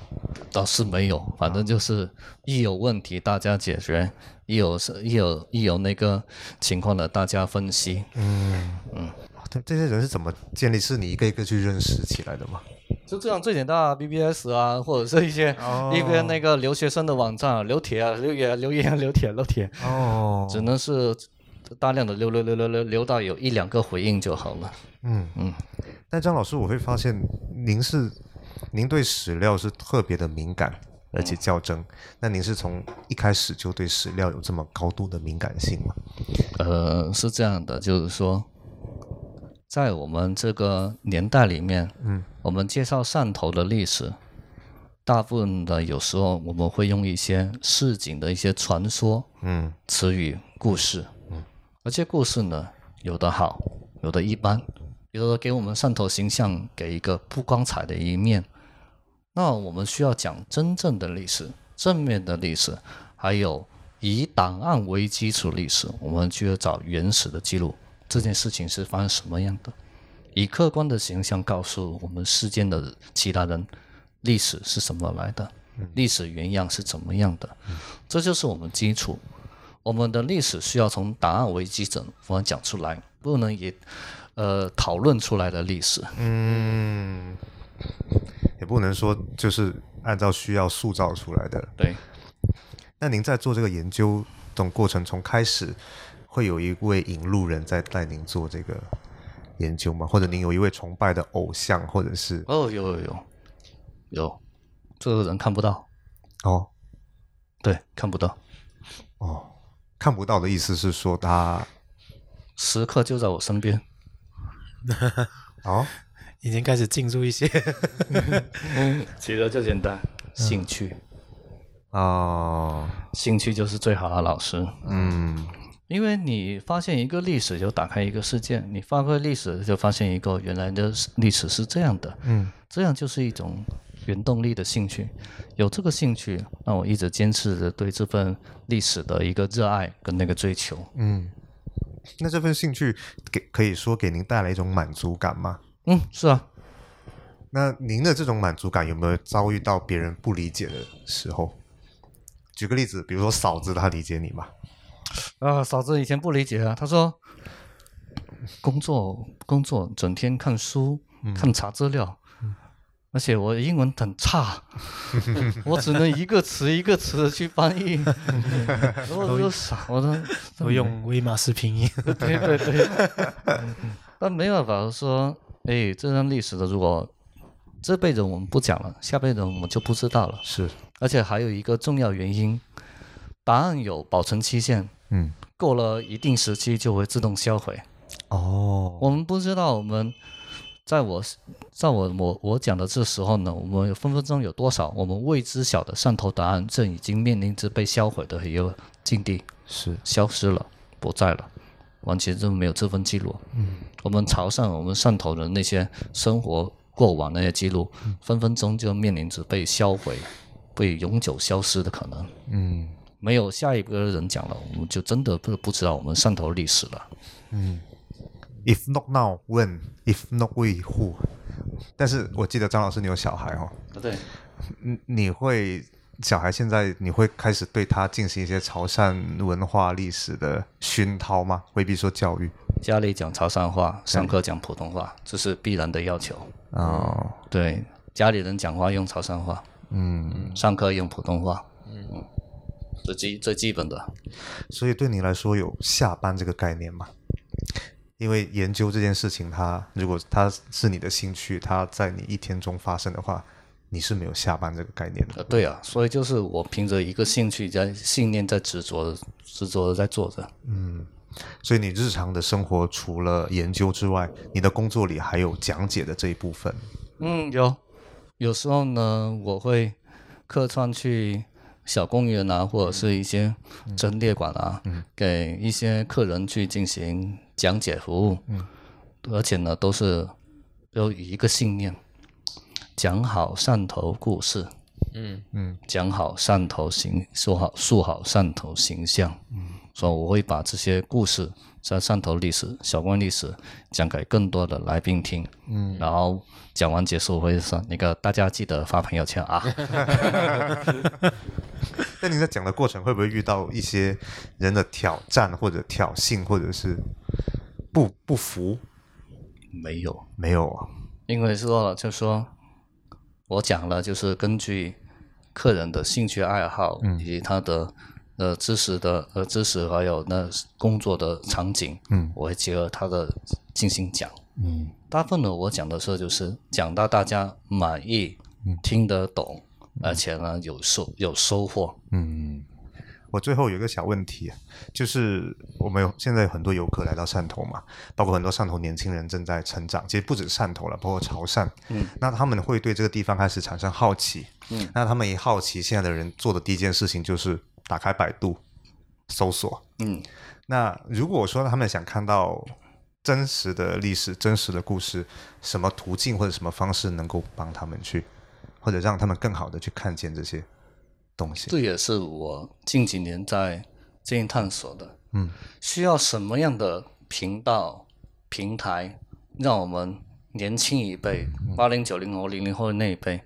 看得懂、听得懂我们汕头这些本该属于自己的历史呢？嗯，所以我一直在追求说有没有什么平台，书有点难，推文也是有点难，嗯，那需要更多的一些很好的平台，一些制作好的一些新媒体技术来传播更多的汕头的历史、潮汕的故事，那现在有比较成型或者比较成熟的这种还没有吧？还没有，哦因为任重道远嘛，嗯，这个确实是。所以，如果各位掌握新媒体制作技术，包括什么拍视频、嗯，做网页、对，做这种写程序，写真之后，甚至有人就说：“诶，开抖音号，不知道哔哩哔哩号嘛？”嗯，呃，讲一下一两分钟一些简短精辟的那些，嗯，呃，汕头历史的故事啊，这也是可以的，或者是到呃这些汕头的古籍地啊那些，用《诗经》场景或者一些一些人文故事给大家讲一下，嗯，这也是可以。但是呢，就是因为讲历史，很多人都已经知道，讲历史是不赚钱的。是的，是的，用爱发电， 是的。所以这这个真的是用爱发电的一个嗯对一个事情，而且你还得平衡现实生活、物质生活的这个、嗯这个这个残酷。嗯，但是当张老师你自己有用自媒体的方式去讲一些东西吗，还没有啊，没有哦，没有，啊哦，有是因为时间不够用 吗？我时间不够用一回事，然后呢，下班还是回家比较好，啊， 尊重老婆，对的。带孩子还是重 要。但是你平时在网上看东西或者看别人发东西的时候，现在很多人喜欢讲讲历史嘛，或者给大家分享历史小故事。那当你看到一些不太正确或者不太准确的东西的时候，你会去跟他们辩驳吗？会去跟他们理论吗？得看认不认识吧。哦，因为呢，怎么讲呢？如果说他错的有点离谱了，嗯那个真的有点、有点、有点必要去跟他、跟他们对接接触一下。嗯，但这样会让你树敌嘛？哎，不是树敌，就是说，呃，人家如果把这个历史讲的跟呃有点有点歪了，嗯，有点黑化了，那我们还是作为一个本土的人，肯定还是要坚决把正面的历史讲给他听，让他知道。让他知道。对，到最后，如果我们的听众朋友们他对这方面感兴趣，或者说他想在这方面有所作为、有所建树，你对他有什么寄语吗？对这些年轻的朋友们，如果呃听众里大家都是喜欢那个潮汕历史、汕头历史这些文化历史的，如果你想要了解真正的潮汕文化历史的话，建议呢还是去买一些比较靠谱的原始书籍。比较靠谱的原始书籍，对，原始书籍我是讲的是在大部分是在呃在在早期的那些论著，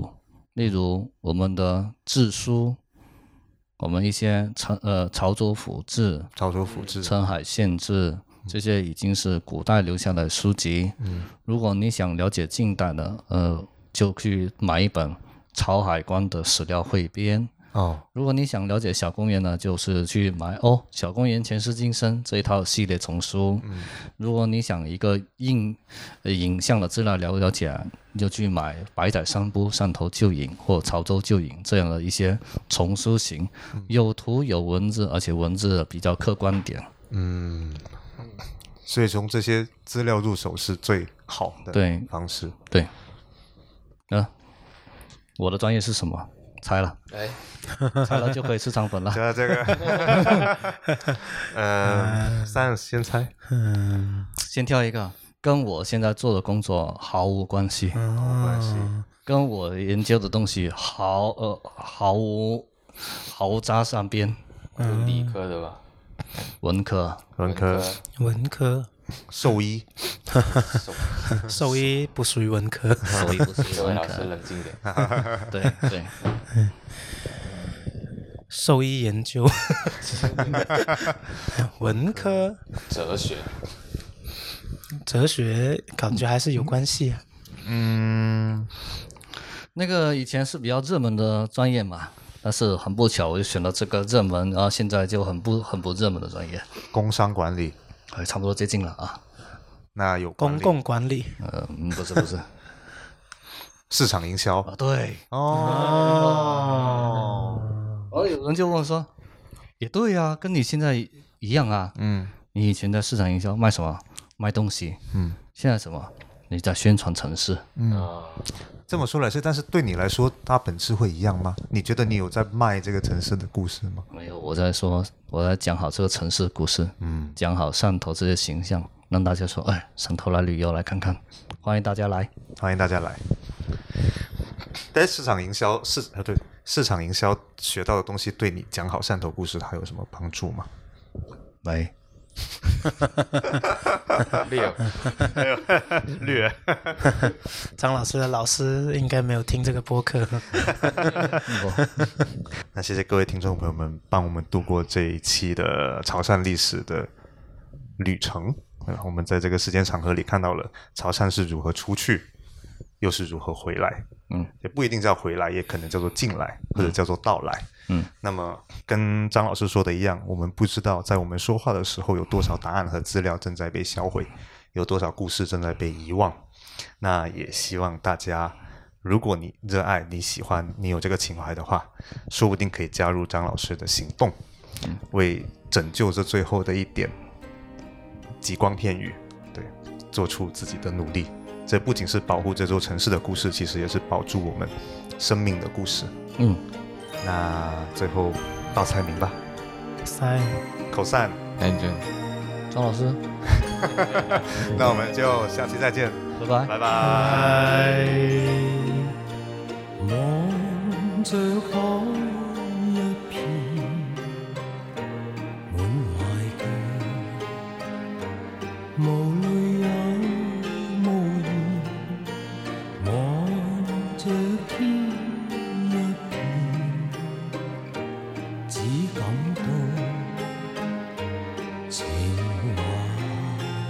乱。我的心又似小木船，远景不见，但仍向着前。谁在命里主宰我？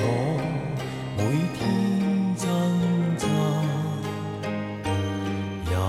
海里面。心中感叹，似水流年，不可以留住昨天，留下只有思念，一串串永远缠。浩瀚烟波里，我懷念，懷念往年，外貌總改變，處境都變，情懷亂。